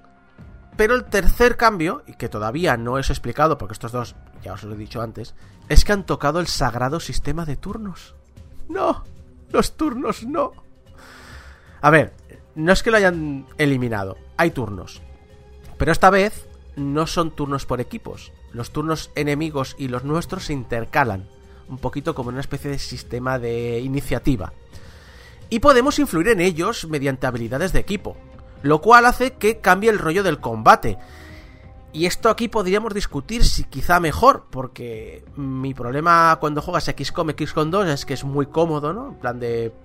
Puedes abusar del sistema de turno de equipo, porque piensas, este me va a eliminar a este, por lo tanto este puedo avanzar aquí, puedo aprovechar un primer turno para este y usar los dos turnos de este, y si funcionan bien, puedo gastar este turno del primero en una cosa u otra, etcétera, etcétera. Que en mi opinión hacía el combate un poquito irreal, pero bueno, siempre la estrategia es de pensar en, que es una, es una simulación eh, por fases de lo que podría ocurrir. Claro, aquí te obliga a planificar los turnos de otra manera, porque en el momento que gastes tu turno, a lo mejor entra el del enemigo, o a lo mejor ves que el siguiente turno es de un enemigo, pero de aquí a tres turnos hay un enemigo aún más importante y prefieres comerte el daño del primer enemigo, pero centrarte en que el segundo enemigo nunca llega a su turno vivo. Y también hay otra novedad, los asaltos. Aquí cada batalla se empieza preparando la entrada al escenario. Y diferentes entradas causan diferentes consecuencias. Puedes encontrarte que hay menos enemigos agresivos. O puedes encontrarte que te quedas bloqueado el primer turno. O puede que la entrada te deje más descubierto y más vulnerable. O que tengas una mejor puntería contra los enemigos presentes. Y además todas estas eh, modificaciones también pueden ser modificadas con habilidades personales de algunos personajes del escuadrón y con equipo que podemos conseguir en la comisaría. A todas, todas, estos cambios te aportan una sensación de ser un escuadrón de operaciones especiales, con una relación entre miembros importantes, porque esos detalles están ahí. Por ejemplo, cada día que comienza, oiremos de fondo, pero rollos sin importancia, porque podemos ir haciendo nuestras tareas ahí, con o bien un diálogo aleatorio entre el escuadrón o escuchando la radio. Puedes sentir, puedes notar el malestar que hay entre la población. Eh, aunque los tertulias de la radio cuando entrevistan a gente de la calle y demás, aunque a veces pienses que actúan de forma estúpida y poco racional, que es un poco parecido a lo que sientes cuando te pones las tertulias políticas en la vida real hoy día. Es decir, cuando piensas, pero ¿qué cojones está diciendo este imbécil en, en, la tele? Pues eh, te da esa sensación. A veces puedes escuchar a reporteros cubriendo un evento o hablando de un tema. A veces escuchas a tertulianos incendiarios, como en las tertulias reales de hoy día. A veces incluso puedes sintonizar una emisora pirata que lo que está buscando es provocar anarquía en la ciudad. Pero aquí mis favoritos son siempre las charlas entre compañeros, porque te abren mucho los personajes. Por ejemplo, hay uno que me encantó cuando lo vi. Es una absoluta gilipollez que no aporta absolutamente nada a la historia, pero a mí me encantó. Verge, el sectoide. ¿Os acordáis de los sectoides que son los que manipulan las mentes de los enemigos? Vale. Le pide a Cherub, que es un clon, un soldado clónico, de ir a un restaurante nuevo que ha abierto en la ciudad que tiene recetas auténticas del viejo mundo, la comida de la tierra antes de la invasión. El clon le dice, a ver, Verge, esta comida no la puedes comer. Esta Es comida pizza es... con piña. Exacto, pizza con piña. Esta comida es Tortilla venenosa. de patatas. Todo esto es venenoso para vosotros, los sectoides. Y Verge le dice, no, lo que quiero es que la comas tú. Y como yo como sectoide, me des permiso a conectarme a tu sentido del gusto para poder disfrutarlo. Y entonces Cherú le No, dice... sin piña, sin piña. Exacto. Y Cherú le dice que vale, pero que, pero que paga la mitad. Este detallito de mm, costumbrismo entre personajes que, que me encanta. Otra cosa es que a Whisper, que es el técnico de comunicaciones de la, de la oficina, pues hay varios diálogos en los que descubrimos que la gente le roba la comida de la nevera. O que Terminal, eh, la médico del equipo, eh, le encanta meterse con sus compañeros. O que Espera, Thor... espera, espera. Espera, ¿la médico del equipo se llama Terminal? Sí. Es más, eh, no lo, creo que no he puesto ahí. La Terminal tiene un instinto suicida porque le preguntan en uno de los diálogos eh, qué pretende hacer cuando se cuando se retire y dice, ah, no, no, no pretendo hacer nada, no tengo planes de retirada. Tengo muy claro que de aquí a cinco años un disparo perdido de un láser me reventará los pulmones y moriré. Está muy bien. Y le dice Iba a hacer comentarios, pero me está diciendo Débora que no, que no, que no. Que le, no, le- que no. le dice le dice otra compañera eh, pero a ver hay una, hay una que es eh, la padrina le llaman Godmother que es así que es rollo de no me retiro nunca porque tal tal tal pero realmente es como actúa como la madre de, de- todo el equipo y dice a ver que, que, que, que habrá, ah, tendrás que parar en algún momento y entonces Terminal le dice es que cuando estoy parada es cuando estoy mal rollo decir cuando entran los fantasmas de la guerra, las depresiones y tal. Es decir, es, es- esos detallitos de, de inmersión de los personajes, de que han vivido algo an- antes de que existiera el juego, que no es un personaje generado aleatoriamente, sino que son personajes que tienen trasfondo, eh, están ahí. Eh, Torque, la serpiente, es una racista, porque nació en la Tierra, así que se considera terrestre. Bueno, más que racista es un poco supremacista. Supremacista, pero sí, en general. Es, O sea, es, es yo soy terráquea, ¿vale? O sea, soy una serpiente de dos metros, pero soy Tú vienes terráquea. de fuera, tú no Tú vienes eres de un fuera. puto extranjero de... Maldito inmigrante. Vienes a, a robarme el trabajo. Aquí, a mi planeta. A los sectoides, por ejemplo, no les caen bien los gatos porque consideran a los gatos como competencia. Tachados. Tachados de la lista. Es por-. Exacto, porque Sí, sí. cos- rollo de para influir a los humanos los gatos lo hacen muy bien sin nosotros. No sé si, claro, no sé si adoptar un gato o un sectoide. Estoy y, y ahí incluso, eh, si tienes... A, a ver, como los escuadrones los vas poniendo tú, hay veces que en un diálogo se añade alguna frase de, de- de alguien que tienes en el escuadrón que no aparecería si no estuviera. O se transmite también en una personalidad, porque ¿os acordáis que en XCOM 1 y 2, cuando te mueves una posición, por ejemplo, cuando haces algo, a veces te responden al comandante? Plan de me muevo a la nueva posición, o, o recargando y tal. Aquí lo siguen haciendo, pero eh, otro personaje muchas veces le responde algo. Por ejemplo, una vez, eh, creo que fue Godmother, era un personaje humano, se desplazó a una nueva posición y dice, desplazándome a, a- a una mejor posición de tiro, algo así. Y Torque, la serpiente, le responde, ya está vacilando de tener extremidades. cosas, cosas así. Esto, esto me recuerda un poco, son títulos totalmente distintos, pero me recuerda un poco lo que pasa en los grupos que llevas en Dragon Age. Que se van lanzando pullitas. Y depende de los que, los que pongas en el grupo, si se llevan mal, se van insultando y se van diciendo de todo. Entonces, me ha hecho mucha gracia conectar estas cosas porque a mí también me gusta mucho. No sé, le da esa vidilla al juego, ¿no? Ese, esa salsita. El, el toque costumbrista es lo que me gusta que, Sí. este, este detalle. Eh, El límite en eso estaba en Baldur's Gate. Cuando empezaban con las pullitas, pero de pronto estabas jugando y se, y se liaban a mazazos y se mataban unos a otros. Y dices tú, pero, pero, ¿qué, qué ha pasado? Y dices, no, se llevaban mal. Y lo he matado. Ya está. Vale. Ah, no, no, yo no he sido, ha sido una ca- ha caído en combate y ya está. A ver, hay un, también un detalle, es, eh, Whisper tiene relación con casi todos. Eh, y de hecho, Whisper recibe a todos los reclutas nuevos. Cuando reclutas a Torque, la serpiente, Whisper le eh, pregunta, eh, Torque, ¿está todo bien entre nosotros? Y Thor le responde, no sé, ¿te has hecho ya una lobotomía? Eh, no puedo decir que lo haya hecho. Pues entonces no, no está todo bien entre nosotros. Es en plan de, ¿qué has hecho, Whisper? ¿Qué has hecho? Que, que eres humano. ¿Qué has hecho con la serpiente? Yo Cosas solo te digo que estás, estás mencionando mucho a esta serpiente, ¿eh? Ya. Sí, Ah, sí. Me encanta. Una obsesión, ¿eh? Me encanta, porque estoy haciendo una segunda jugada y estoy reclutando a toda la gente que no he reclutado en la primera vuelta, pero Torque está. Y Torque está porque es una hija de puta que lo único que sabe es meterse con todo el mundo. Y eso mi detalle me encanta. Entonces vamos, un montón de detallitos que muestran que el mundo de Chimera Squad está vivo, que los personajes han vivido antes de los sucesos del juego en él y que tienen relaciones entre ellos, que se- algunos se conocen, que tienen gustos propios y personales, que no es un mundo perfecto. Y se muestra. Eh, nuestro cuartel general tiene material anticuado. Y estamos localizados en un hangar de trenes cochambroso y apartado que se cae a pedazos hasta que nos puedan construir el sitio, el cuartel general nuevo. Hay un mundo y un compañerismo y unas chapuzas que me recuerdan a, pues, el Appleseed. ¿Os acordáis en el cómic cuando salen escenas en, en el comedor o en las salas de reuniones y ves que hay una relación entre personajes que son secundarios y que no aparecen en la aventura, pero se conocen y se tiran pullitas? Hyperpolis, eh, Pad Labor. ¿Os acordáis del cómic de Pad Labor? Que están destinados en un hangar en las afueras de la ciudad porque no hay lugar para ellos en la ciudad, a pesar de que tienen que trabajar en la ciudad, y es una putada para ellos porque tienen que hacer vida a una hora de cualquier tienda, cualquier cosa. Me da ese rollito, ese, ese feeling costumbrista muy chulo. Pero este también recalca el mayor problema de XCOM Chimera Squad. Porque esta narrativa está muy bien en la parte secundaria, la parte que no es importante, que no afecta a la jugabilidad del juego, pero no se transmite bien en el resto del título, porque te la presenta de forma anecdótica, sin importancia. La historia en sí da absolutamente igual a quien lleves, no es trascendente.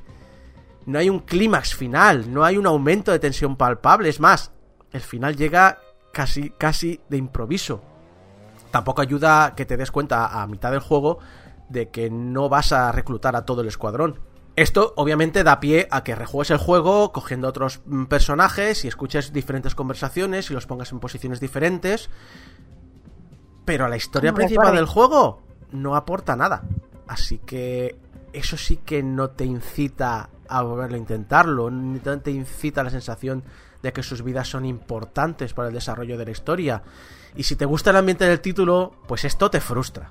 Ah, y es muy, es muy largo el juego, Isaco. Lo digo por el tema de rejugarlo, el tema de conseguir a todos los. eh, la gente que va contigo en el squad este. No, no, no. La, la gente de Squad llega cada X tiempo. Es decir, te- te- tienes un aviso de puedes reclutar a alguien nuevo y puedes pues ver su ficha, ver sus habilidades y ver su, su, su trasfondo de historia.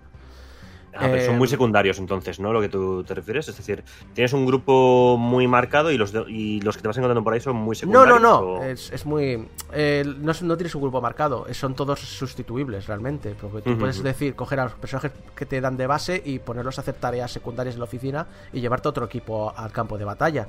Porque todos son muy diferentes, por lo tanto, cada, pers- cada persona puede encontrar su forma de jugar. Por ejemplo, eh, hay un personaje. Cherub este que decía el, el- el híbrido. Perdón, el clon. El clon este que se quería ir a comer comida del viejo mundo eh, que tiene una personalidad de. Bueno, es que tiene 5 años de edad realmente. Y tiene una personalidad súper abierta, dice lo primero que le viene a la cabeza, siempre busca lo positivo a todo. Este, eh, mucha gente, sobre todo yo, mi, primer, mi primera partida, eh, no le encontraba el que a este personaje, porque va con pistola, que es una más débil, es un personaje que está muy enfocado a crear escudos y demás. Y entonces alguien dijo, no, no, es que este personaje está pensado para, eh, para que hagas una partida muy de cuerpo a cuerpo y lo juntes con el mutón. Porque el mutón tiene una habilidad que lo puedes eh, le puedes hacer cada vez aumentar su rabia. Pero el mutón puede perder el control y convertirse en berserker. Entonces empezar a atacar todo lo que se mueve. Si esto lo combinas con el personaje que le va dando escudo, lo convierte en una, en una arma de destrucción masiva. Luego también está otro detallito que se me ha olvidado mencionar antes. Hay, hay civiles. Es decir, tú estás entrando en entornos urbanos donde a lo mejor hay un asalto a un banco. Es muy importante que no mueran civiles, porque la muerte de los civiles aumenta la agitación en la ciudad. Entonces, eh, coger estos personajes lo que hace es que puedas ade- adecuarte a un tipo de juego más cercano a ti. a lo mejor hay gente que es más táctica, hay gente que eh, le gustan más las armas a distancia, hay gente que le gusta más ataques a cuerpo a cuerpo, etcétera, etcétera. Eh, y lo que influyen es en el modo de jugar. Son unas 15-16 horas chino-chano. A lo mejor en- si te pones directamente en modo difícil pueden irse a las 20. No es un juego tan largo como los XCOM principales. Y la mayor influencia, lo he dicho, la mayor influencia de estos eh, personajes es si estás jugando el estilo que a ti te gusta. Por desgracia es eso, mm, no es importante para la historia. La historia va a transcurrir sin importar a quién lleves ni cómo sean. Así que no, no es que afecte demasiado.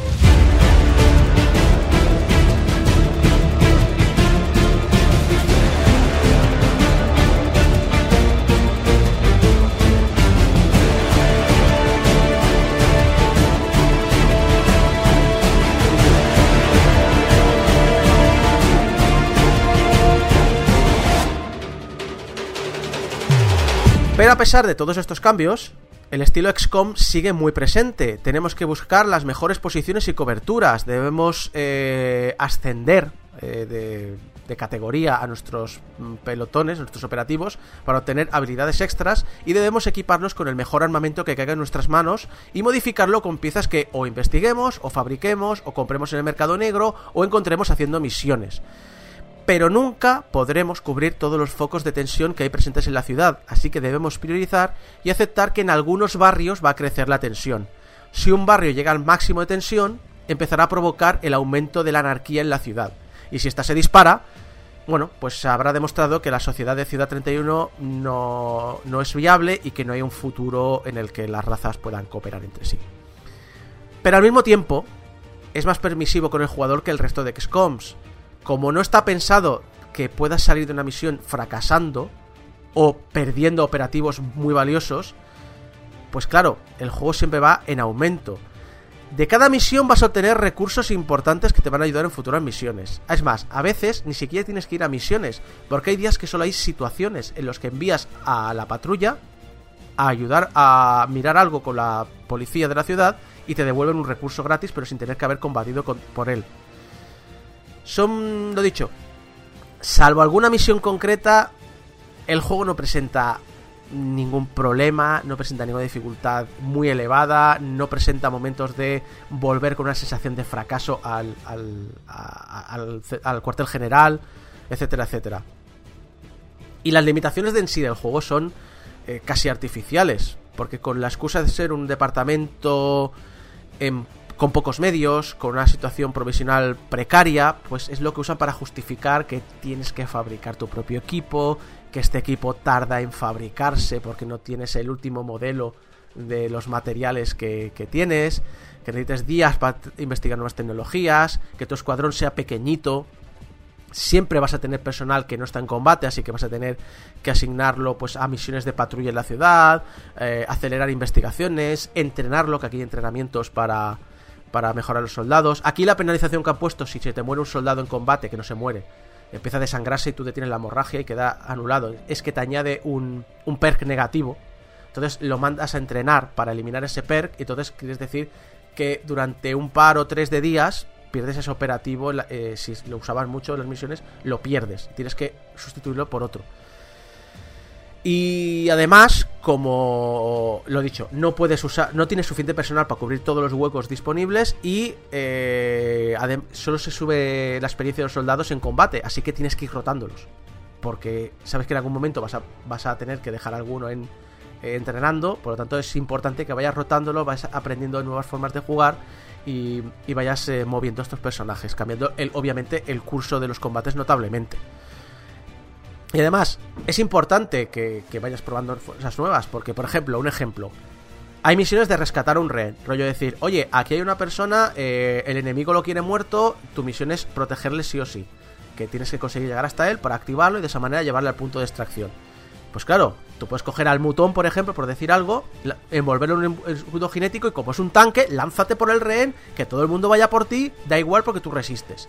O puedes cargarte al enemigo más cercano o a los enemigos más cercanos y intentar acercarnos cubriendo con el resto del pelotón con fuego eh, del fuego enemigo. O puedes usar a la serpiente torque que tiene la habilidad de abstraer a no solo a enemigos, sino también a civiles o a personajes con su lengua. Entonces, eh, que Torque directamente agarra el rehén, lo acerca a tu posición y, y tirarlo fuera ya de la misión y rescatarlo. Es decir, dependiendo a quién lleves, te cambia el curso de los combates. Pero vamos a seguir con las cosas que sí que son de XCOM. Los bugs. Porque los otros XCOM eh, llegué unos años tarde. Por lo tanto, jugar los juegos con parches. eh, Teóricamente arreglados. Y aún así siempre he notado que esos juegos rascan. Siempre tienen algún problemita de inteligencia artificial. Siempre tienen algún problemita de... "Mm, me quedo aquí parado y demás. Aquí en Quimera Squad he caído de lanzamiento. Y eso significa que me he comido. Me he comido el juego de recién hecho. He tenido cuelgues gordos. De los de obligarme a cerrar el juego. O de. En los asaltos estos que he dicho antes, la preparación del asalto. Pues muchas veces tiras abajo una puerta para entrar. Solo que a lo mejor la puerta no, no la ves abrirse. La puerta sigue ahí gráficamente. Los personajes hacen como que si no estuviera. ¿De qué me suena eso? Últimamente hemos tenido una experiencia similar. ¿Cuál era? Con el Hmm. Minecraft ¿Con él? Dungeons. Minecraft Dungeons. Es con Minecraft Dungeons también, es verdad. O que los menús de combate. eh, yo juego con mando, ¿vale? Entonces, no me señala la opción que estoy señalando. No, no hay un cuadro que marque claramente estás en esta, en esta opción de combate. Mm, Por la descripción de abajo sé en qué, sé en qué punto estoy, pero no, no me aparece. Es más, si juegas con mando, em, muchas veces el, el- tienes que empezar a hacer un- una especie de baile con el stick. Porque si tú dices derecha, no va a la derecha. Porque se ha decidido atascarse en vez de saber qué opción. Y no quiere moverse. Entonces, eh, hay, no- hay, hay- hay- cosas de, de pulido que faltan. Pero, por lo que leo en los foros, lo de ser un festival de bugs en los lanzamientos es una tradición de la saga. Como los servidores caídos cada vez que se lanza un Battlefield nuevo, por ejemplo. Por cierto, Firaxis, un día quiero hablar muy seriamente con vosotros porque no entiendo vuestra manía de que la opción por defecto en el menú principal sea siempre empezar partida nueva en vez de cargar partida. O sea, no, no entiendo por qué. O sea, cada vez que quiero empezar rápidamente la partida, acabo con el menú de. Bueno, ¿qué dificultad quieres por la nueva partida? ¡No, no! ¡Quiero cargar la partida! ¿Para qué crees que abro el juego, coño? ¿Debe todo esto afectar al juego? No. Es un XCOM, pero con un componente de misiones urbanas que le da otro rollito. Alguien lo definió con XCOM cruzado con Brooklyn Nine-Nine. Que no creo que sea así porque no es de humor el juego. Tiene cositas pues de yo lo humor. compraba, ¿eh? Yo ¿Eh? compraba eso. Yo Sí, compraba eso, vamos. A ver, no es un juego de humor, tiene sus detallitos Con de Terry. Crews, ¿eh? Eso sí. En el... Terry Crews- Terry Crews en papel de sectoide. No, es, eh, es que es que eh, sería el mutón. El mutón. Ah, sí. Sí. Yo, yo- yo creo que más bien es XCOM mezclado con canción triste de Hill Street. Ta- No, porque Hostia, pues es también un lo compro. dramita. Pero bueno, no era un dramita Hill Street Blues, lo que pasa es que la gente se acuerda que era. Era una, peli- una, una, eh, una serie policial, procedural. Y, Bueno. y apuestos ya mezclado con agarrarlo como puedas, directamente. ¿eh? Eso estaría muy bien.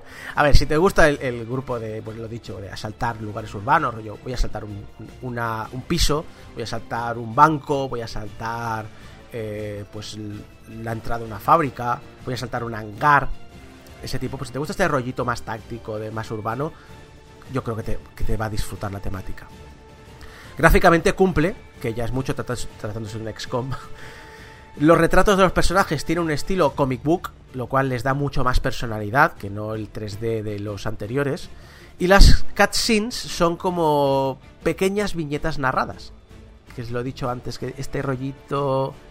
Este rollito que tiene de comic book noventero. Este feeling lo tiene ahí.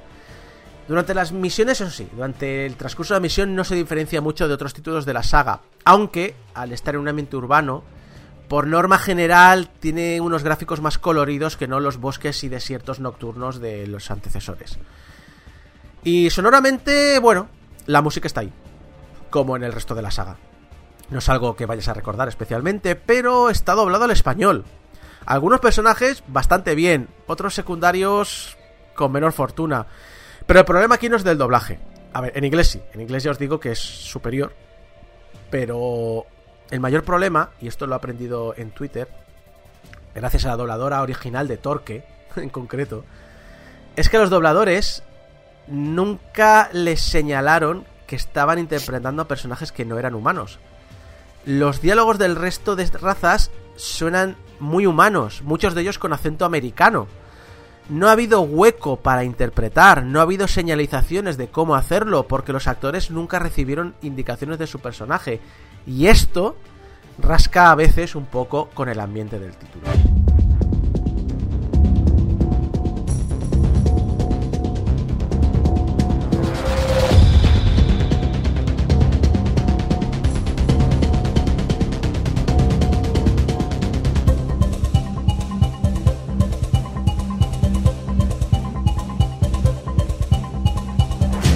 ¿Qué pretende XCOM Chimera Squad?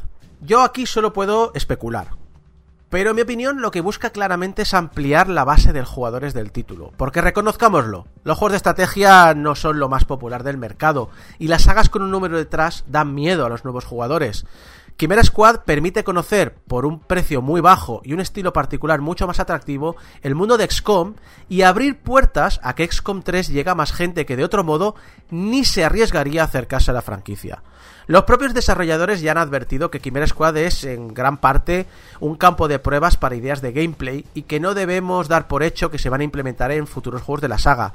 Y el guion, aunque sea canon, también permite que no le prestes mucha atención cuando nos toque salvar al mundo entero de o el retorno de los antiguos, o del terror de las profundidades, o de cualquier otro enemigo antiguo de la saga original de los 90 quieran rescatar para XCOM 3. Porque esta es la naturaleza de un spin-off. ¿Tiene fallos? Sí.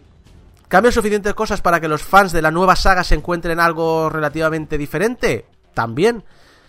Pero sigue siendo XCOM. Sigue siendo un gran juego.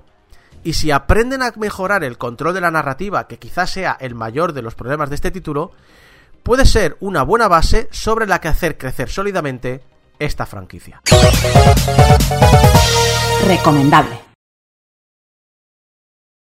Pero Isako, ¿y de Snake Waifu no vas a hablar?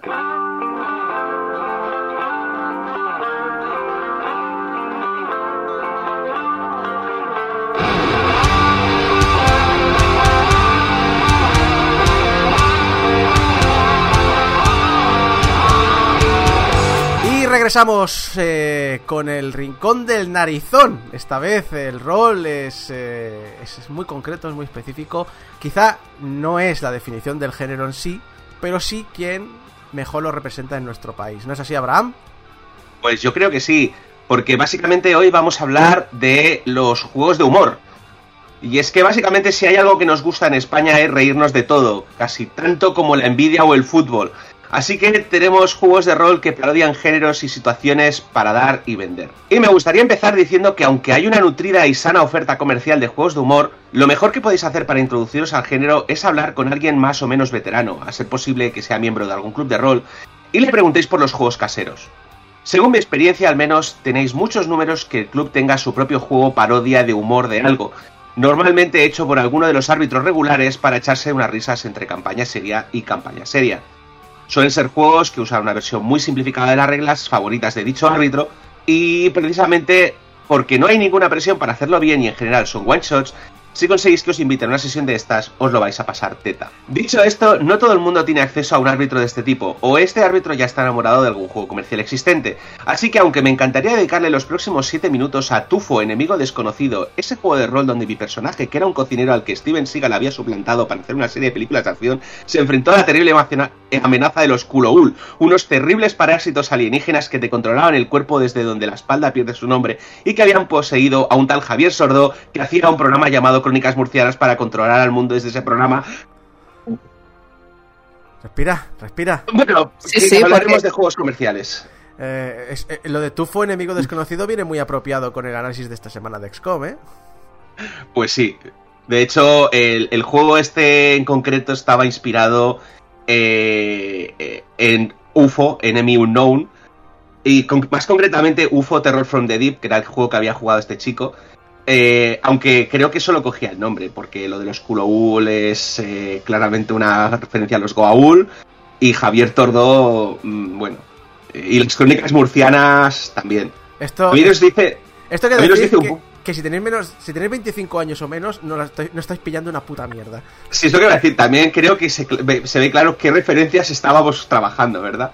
Bueno, en cualquier caso, eh, no vamos a hablar de Tufo, Enemy Unknown, aunque me gustaría. Hablaremos de juegos comerciales, empezando por Fan Hunter.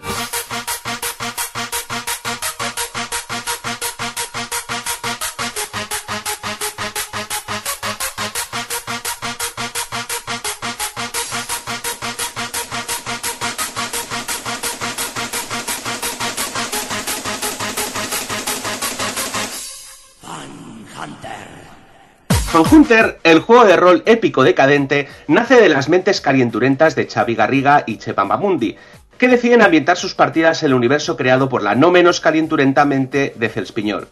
En este universo, Alejo Cuervo, un vendedor de libros de ciencia ficción, es poseído por el espíritu de Philip K. Dick y decide conquistar el mundo, fundando en Europa el estado papal de Dick y moviendo su capital a Barcelona, que será renombrada como Varna City. Eh, creo que me dejo algo. Sí, sí, eh, también prohíbe todo tipo de expresión cultural más o menos divertida. A partir de ahora, los cómics, el rock and roll, música máquina, los videojuegos y todo lo que sea máximamente divertido queda prohibido. Eh, por supuesto, eh, la gente no se lo toma bien y la resistencia formada por antiguos fans decide plantarle cara con humor y altas dosis de violencia. La primera edición salió en forma de fanzine en 1992, aunque la que conocemos casi todos es la oficial, publicada por Farsas Wagon el año siguiente. Para ser un juego fan editado, vende un porrón de copias, pero un porrón, sobre todo teniendo en cuenta que originalmente su distribución estaba centrada en Barcelona. Es fascinante encontrarse amigos de cualquier parte de España, veteranos de rol, y ver que todos tienen su copia del juego, habitualmente gastada y hecha mierda. Aunque por otro lado hay que decirlo, Farsas Wagon, con la excusa de ser una editorial pequeña y fan editada, estuvo vendiendo el juego casi 8 años, así que tampoco es tan raro. A mí estas historias me fascinan, y no solo en, o sea, en, rol, en cómics, en videojuegos. Está muy chulo que una empresa pequeñita que eh, apenas, que muchas veces es casi más por hobby que otra cosa, de repente le explote algo y pueda más o menos vivir de ello, pero al mismo tiempo te encierra mucho en, en un, único producto. No te permite moverte demasiado de por ahí. Creo que has tenido incluso en otras secciones de rol, eh, has hablado de alguna editorial que ha pasado lo mismo, que es le ha explotado un producto y todo lo que se saca de ahí mm, ha tenido problemas a la hora de la editorial a la hora de expandirse. El problema es que muchas de estas editoriales, eh, no es el caso de Farsas Wagon, porque Farsas Wagon nace, creo que exclusivamente con la idea de sacar Fan Hunter el juego de rol y creo que no han publicado nunca nada más en su vida. Es decir, han publicado Fan Hunter y las expansiones. Pero muchas otras editoriales, el problema que se encuentran es que sacan ese juego, vende tanto que el siguiente juego lo escalan para que venda lo mismo. Y es imposible. Muchas veces replicar el éxito eh, no, es, eh, no es posible. Entonces, en el caso de Tal Sorian, por ejemplo, lo que se encontraron es que o sea, el, bueno de Mike Pondsmith intentó sacar Cyberpunk 3 como si fuera Cyberpunk 2. eh, pero claro, la cosa es que Cyberpunk 2 fue un éxito abrumador y no podía esperar que Cyberpunk 3 vendiese lo que vendía el 2. Especialmente porque era un juego, era un juego distinto, aunque tuviera la misma etiqueta. Y, por ejemplo, ahora que va a salir Cyberpunk Red, eh, nos vamos a encontrar lo mismo. Se va a publicar en castellano. Al final ha salido la noticia que seguramente en septiembre tendremos el juego de rol de mesa más o menos al mismo tiempo que el juego de que el videojuego. Pero yo no creo que Cyberpunk Red vaya a tener el éxito que tuvo eh, Cyberpunk 2020 en su momento. Pero también tengo que decir que yo creo que la diferencia es que eh, no, creo que no creo que esta vez se esperen que vaya a tener ese éxito. Muchos de las editoriales estas antiguas y pequeñas pecaban de que mm, sus editores no eran profesionales de la edición, eran jugadores de rol que habían tenido suerte. Díselo a los editores de. Bueno, al editor no, al creador, escritor de The Witcher, lo que ha pasado con los libros. Bueno, sé, que, es distinto- sé que es distinto, que es literatura, pero eh, un regalito se van a llevar. El que, el que edite el, el nuevo Cyberpunk se va a llevar un regalito seguro. Por lo menos temporal. Bueno, el nuevo Cyberpunk creo que lo edita eh, no solo Roll, pero tendría que confirmártelo, porque he visto el anuncio muy de pasada. En cualquier caso, eh, estábamos hablando de Fan Hunter eh, y su éxito. Y es que el juego tuvo muy buena acogida, es decir, el, manual original se vendió muy bien, eh, se hizo una revisión muy rápidamente que no, no aparece como un número como un número se con un, IS un ISBN separado, eh, y a partir de ahí, pues se ponen a lanzar suplementos. El primero es el Expansion Kit, que salió en el 94, seguido muy de cerca de la guía de Barna City y Operación Annihilate. En el 97, junto con la. a- o sea, que salió más o menos al mismo tiempo que la edición de Fan Hunter de Planeta, sacaron BCN Tales. Y en el 2001 lanzan la magna trilogía y la más difícil de conseguir, porque es la que se publicó durante menos tiempo, Spanish Show. Que por cierto, si alguien la tiene y no la quiere, que me mande un privado eh, podemos llegar a un acuerdo. Y eh, aparte de eso, también tenemos eh, otros juegos, por ejemplo, la Factoría de Ideas sobre el 2001 también lanzó eh, Vampiro la Mariscada y Fan Hunter Outfan. Si bien estos no tuvieron tan buena acogida y como no son de Chema Pamundi, no volveremos a hablar de ellos. Ja- Javi, Javi lo tiene, Javi lo tiene y está ofendidito. Estoy orgulloso. Sí, sí, es divertido. Es divertido. Fan era una un homenaje a los de ciencia ficción y Vampiro un homenaje a White Wolf. El problema es que nunca he sido fan de White Wolf, a pesar de que la temporada que viene lo cubriremos. Pero al menos Y- Vampiro ya estaba integrado dentro de los cómics hacía tiempo. No tan, no tan parodia directa al, juego de rol, pero sí que estaban los vampiros en el. Sí, el problema es que justamente esa integración que hicieron era como una especie de universo separado.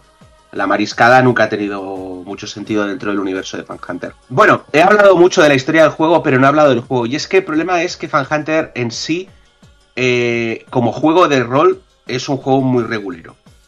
Es decir, es un juego cuyas mecánicas están absolutamente rotas. Hacerse un personaje es complicado, hacer las tiras de dificultad es complicado.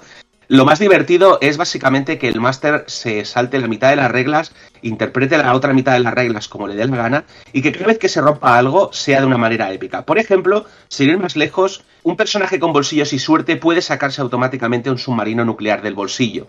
Y como buen árbitro es algo que debes permitir si el jugador lo hace por el bien de la partida Por los loles. por los loles.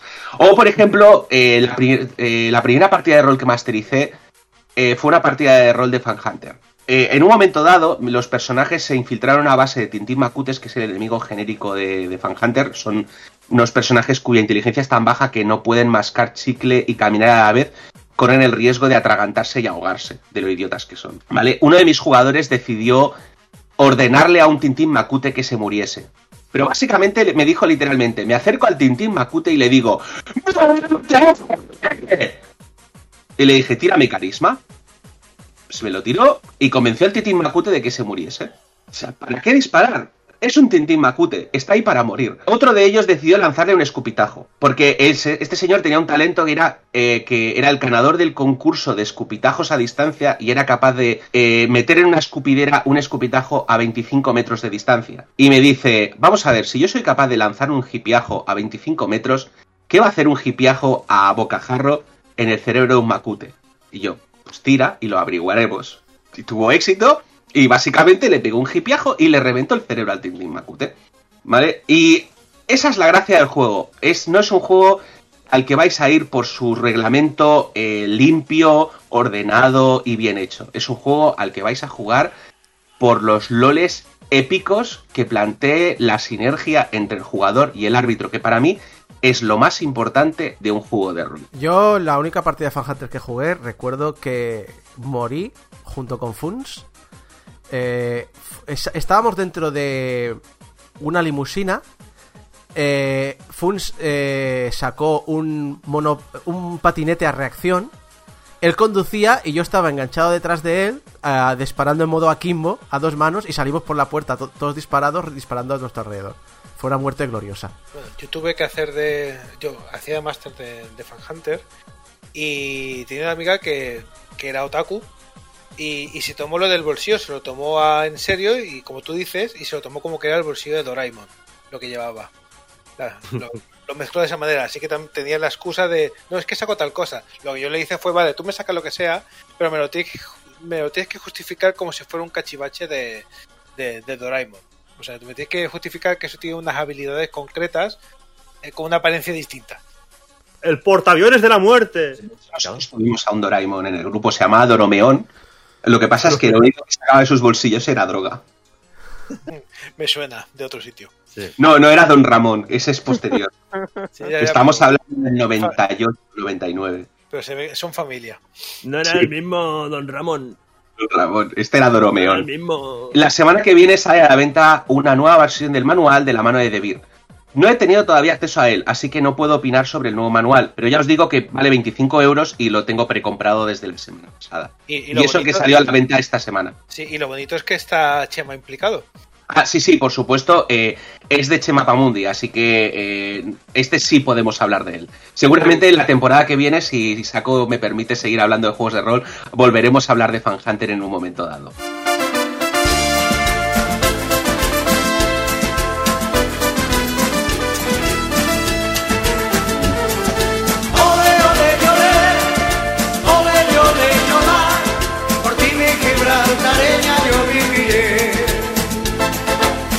Antes de entrar con los juegos eh, comerciales que he encontrado alternativos a Fan Hunter, me gustaría comentar un pequeño problema que hay con los juegos de humor. Y es que casi todos los juegos de humor que he encontrado son eh, sacado- están editados por eh, editoriales pequeñas y tienden a tener una vida muy corta.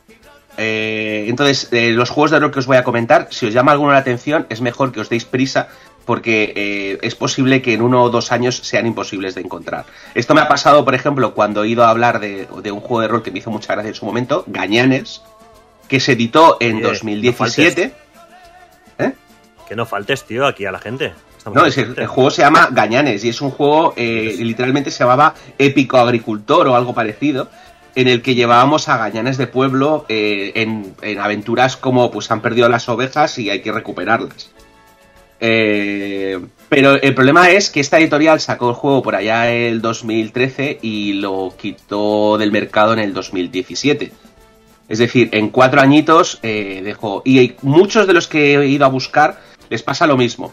Se editó en 2011, dejó de editarse en 2013, se editó en 2014, al 2017 y similares. Entonces, dicho esto, ¿qué os parecería llevar a un grupo de abueletes en su literalmente última aventura? Suena bien. Vale, vale, pues este es el planteamiento del juego de rol Inserso to the Limit. Que- creado por- sí, sí. Oh, tío. Creado por Ignacio Sánchez y publicado por Rolecat, nos plantea situaciones tan cotidianas como vámonos de vacaciones a Torre la Vega o tan absurdas como nos invaden los alienígenas. Y nuestros yayos tienen habilidades tan variopintas como internet, salero o batallitas. Bien, bien. En batallitas Vale. creo que, que algunos de Game Over tenemos ya esa habilidad. Sí, sí, ya es que ¡En estamos ya. Empezamos ya a estar gaga. De hecho, es una pena que no esté aquí eh, Alex, porque Alex había jugado conmigo una prueba, porque yo participé en el Kickstarter de Inserso to the Limit. Y, y nos podría hablar de la, de, de la aventura que les hice jugar. Pero de, mi, la experiencia que me. Lo que me dijeron es que se lo pasaron bien. Es Vale que ca- 15 euritos de nada y vienen cuatro aventuras predegeneradas dentro. Predegeneradas. Correcto, es, básicamente son abuelos, así que... Ya, ya. Es que cada vez que dices Inserso to the Limit, me viene la canción a la cabeza de Push It to the Limit. Inserso to the limit. Ne, ne, ne.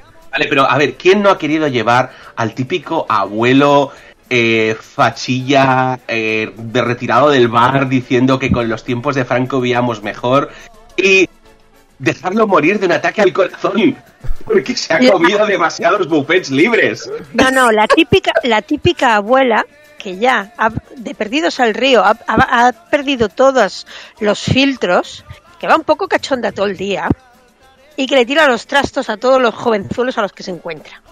Esa es la aventurera que hay que llevar. Esa eres tú. Esa. ¿Vale? Otros que no he podido probar, pero que tienen bastante buena pinta, son, por ejemplo, eh, Zetas, que lo venden como el sucesor espiritual de Barrio Chino. Y lo lanza Ediciones Sugar, que son los autores de Morirse en Bilbao, que es otro juego de rol muy recomendable. En este juego llevaremos a personajes como la Choni Poligonera, al aldeano Cateto, el taxista facha, la política corrupta, el camello trapichero, la portera cotilla, vamos, gente de toda la vida en sus barrios. En aventuras cortas y autoconclusivas y vale 10 euritos. Y está disponible en castellano, catalán y andalú.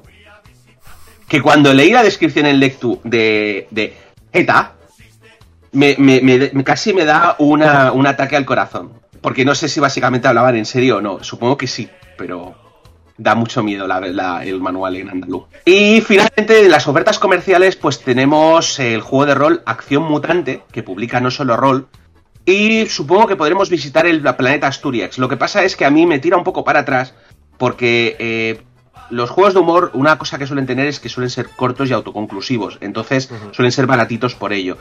39 euros para mí es un poco caro para lo que es un juego de humor, y no le he podido dar un tiento por ello. A mí lo que me da miedo es, ¿este juego cuántos años tiene? Porque si es reciente, casi nadie se acuerda ya de la película Acción Mutante. Nos acordamos muy poquitos. Es relativamente reciente, pero yo creo que bebe un poco de la nostalgia de, de, de- bueno, de este tipo de cosas. Al fin y al cabo, Alex de la Iglesia sigue siendo una presencia poderosa, aunque no sea la presencia poderosa que era en los 90. Sí, pero parece que Alex hay como un corte en, eh, el Día de la Bestia. y Acción Mutante creo recordar que es anterior. Entonces Sí. está como está como en la parte más underground de su carrera y tienes que ser muy fan de Alex de la Iglesia para conocerla. Bueno, está en la parte en la cual Alex de la Iglesia lo que hacía era eh, hacer películas de sus partidas de rol. Porque literalmente eh, dice que el Día de la Bestia era una partida de rol. Sí. Sí, sí, sí. O sea, y Acción Mutante tiene toda la pinta de ser eh, una campaña que hizo para sus amigotes y que decidieron eh, poner en, en cine. Mientras que las, siguiente, las que hace después, que ya tiene un poco de caché, son guiones originales. Y yo creo que se nota, se ven más limpias, pero también se ven menos gamberras. Pero bueno, en cualquier caso, estas son las ofertas comerciales. Y por la parte gratuita, como he comentado al principio, hay mucha oferta, sobre todo en los clubes. Por internet también, pero es complicado encontrar cosas. No porque sea difícil, sino porque hay mucha paja. O sea, el problema de, las partidas estas eh, underground es que es muy gracioso cuando la masteriza el que se lo ha pensado. Pero cuando se pasa a limpio, Muchas veces es, es un humor de grupo y si no formas parte de ese grupo no conoces el lenguaje de ese grupo. Eh, Exactamente, se pierde un poco eh, entre toda la. Se pierde, se pierde, se pierde la transmisión en- en- entre las dos personas.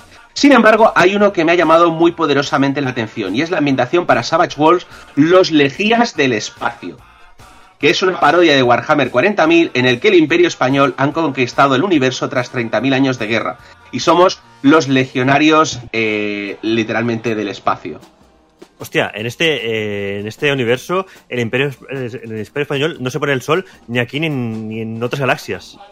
No, sí, soles. literalmente. eh, ahora ya tenemos, eh, tenemos un soles de, de Abascal, si te das cuenta. Sí, sí. eh, que además, eh, o sea, aunque teóricamente lo puedes descargar gratuitamente de, de la página del autor, HT Publishers le ha dado. eh, em, ¿Cómo se llama esto? Carta, o sea, es HT Publishers, que es el publicador de, de Savage Worlds en castellano. eh, le ha dado eh, carta blanca al autor y lo puedes descargar, eh, puedes descargar una edición más o menos de lujo por 5 euros desde su página. Sin embargo, también puedes bajártelo gratuitamente del blog. ¿Vale? Eh, el- a mí es que me fascina mucho la idea de tener una nave espacial llamada Don Benito de Indias, donde tenemos marines espaciales basados en el Imperio Español. O sea, no sé. ¿La mm, llevan cabra? Seguro. Tienen que llevar cabra. Yo no puedo decir gran cosa porque me he bajado el manual, pero solo le he podido dar un tiento por encima. Pero ya os digo que tengo ganas de ponerme a masterizarlo. Yo me estoy no sé, imaginando el- pero- el traje con, con la Vale, escafandra, de- de pero hecho, yo- yo solo os digo que- pecho- Solo os digo que una de las aventuras predegeneradas es Misión Rescatar a Errejón Rivera. Yo espero que la bebida oficial sea el sol y sombra de ese, de ese juego. Bueno, eh, y finalmente solo me queda hablar, eh, así mencionar de pasada el juego de rol independiente más interesante del mundo. Eh, Teto de Role Playing Game. ¿Cómo, cómo Un se llama? juego- Repite. Teto de Role Playing Game. Un juego increíble con un mecanismo abrumadoramente sencillo y unas partidas muy dinámicas. Me gustaría decir que he jugado al mismo, pero eso me dejaría en mal lugar. Pues interesante repaso por un tema tan complicado como es el humor, que en todos los géneros, eh, incluyendo el rol, eh, suele ser eh, lo que menos atención se le presta, lo que parece que es más sencillo y al mismo tiempo al final acaba siendo lo más complicado porque no existe un humor, existen muchos. Y a veces, lo, que has dicho antes de los, los eh, grupos privados, ¿no? De, a veces lo que a ti te hace gracia, eh, te hace gracia porque has vivido algo muy concreto que el resto de la sociedad no.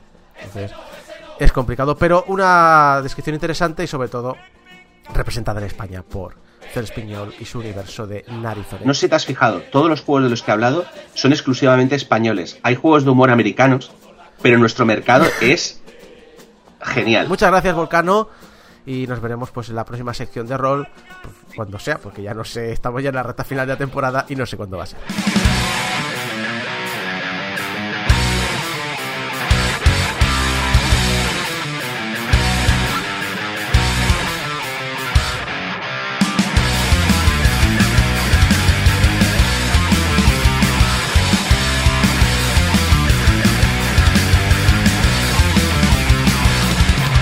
Y hasta aquí el programa de hoy, el 719 de Game Over. Muchas gracias a todo el equipo que me ha acompañado, a Débora López, a Mari Puello, a Jeco, a Fran Galdo, a Javi Gutiérrez, a Volcano y servido de ustedes Isaac Viana y también todos los memes de la Snake Waifu que os habéis puesto en el chat de Discord privado mientras grabábamos esto.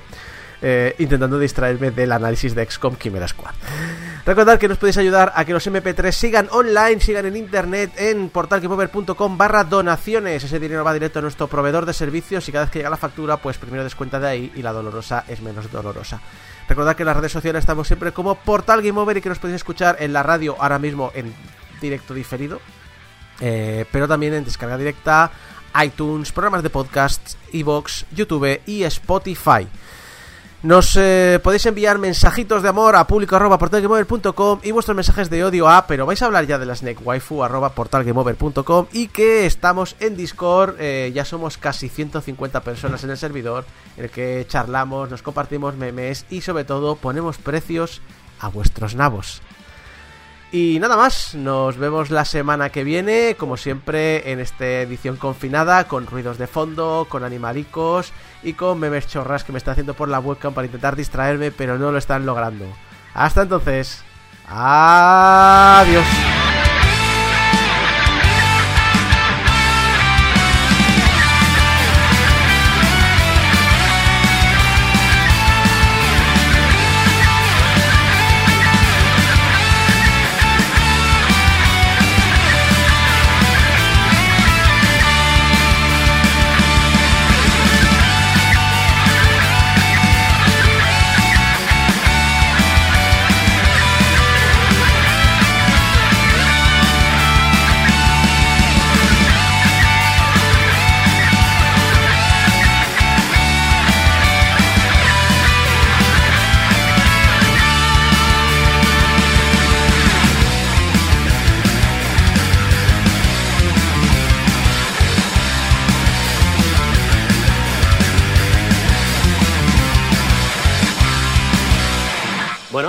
No va a haber furros, yo me voy. Y aquí a hablar de mi libro. Yo venido No. aquí a hablar de mi furro.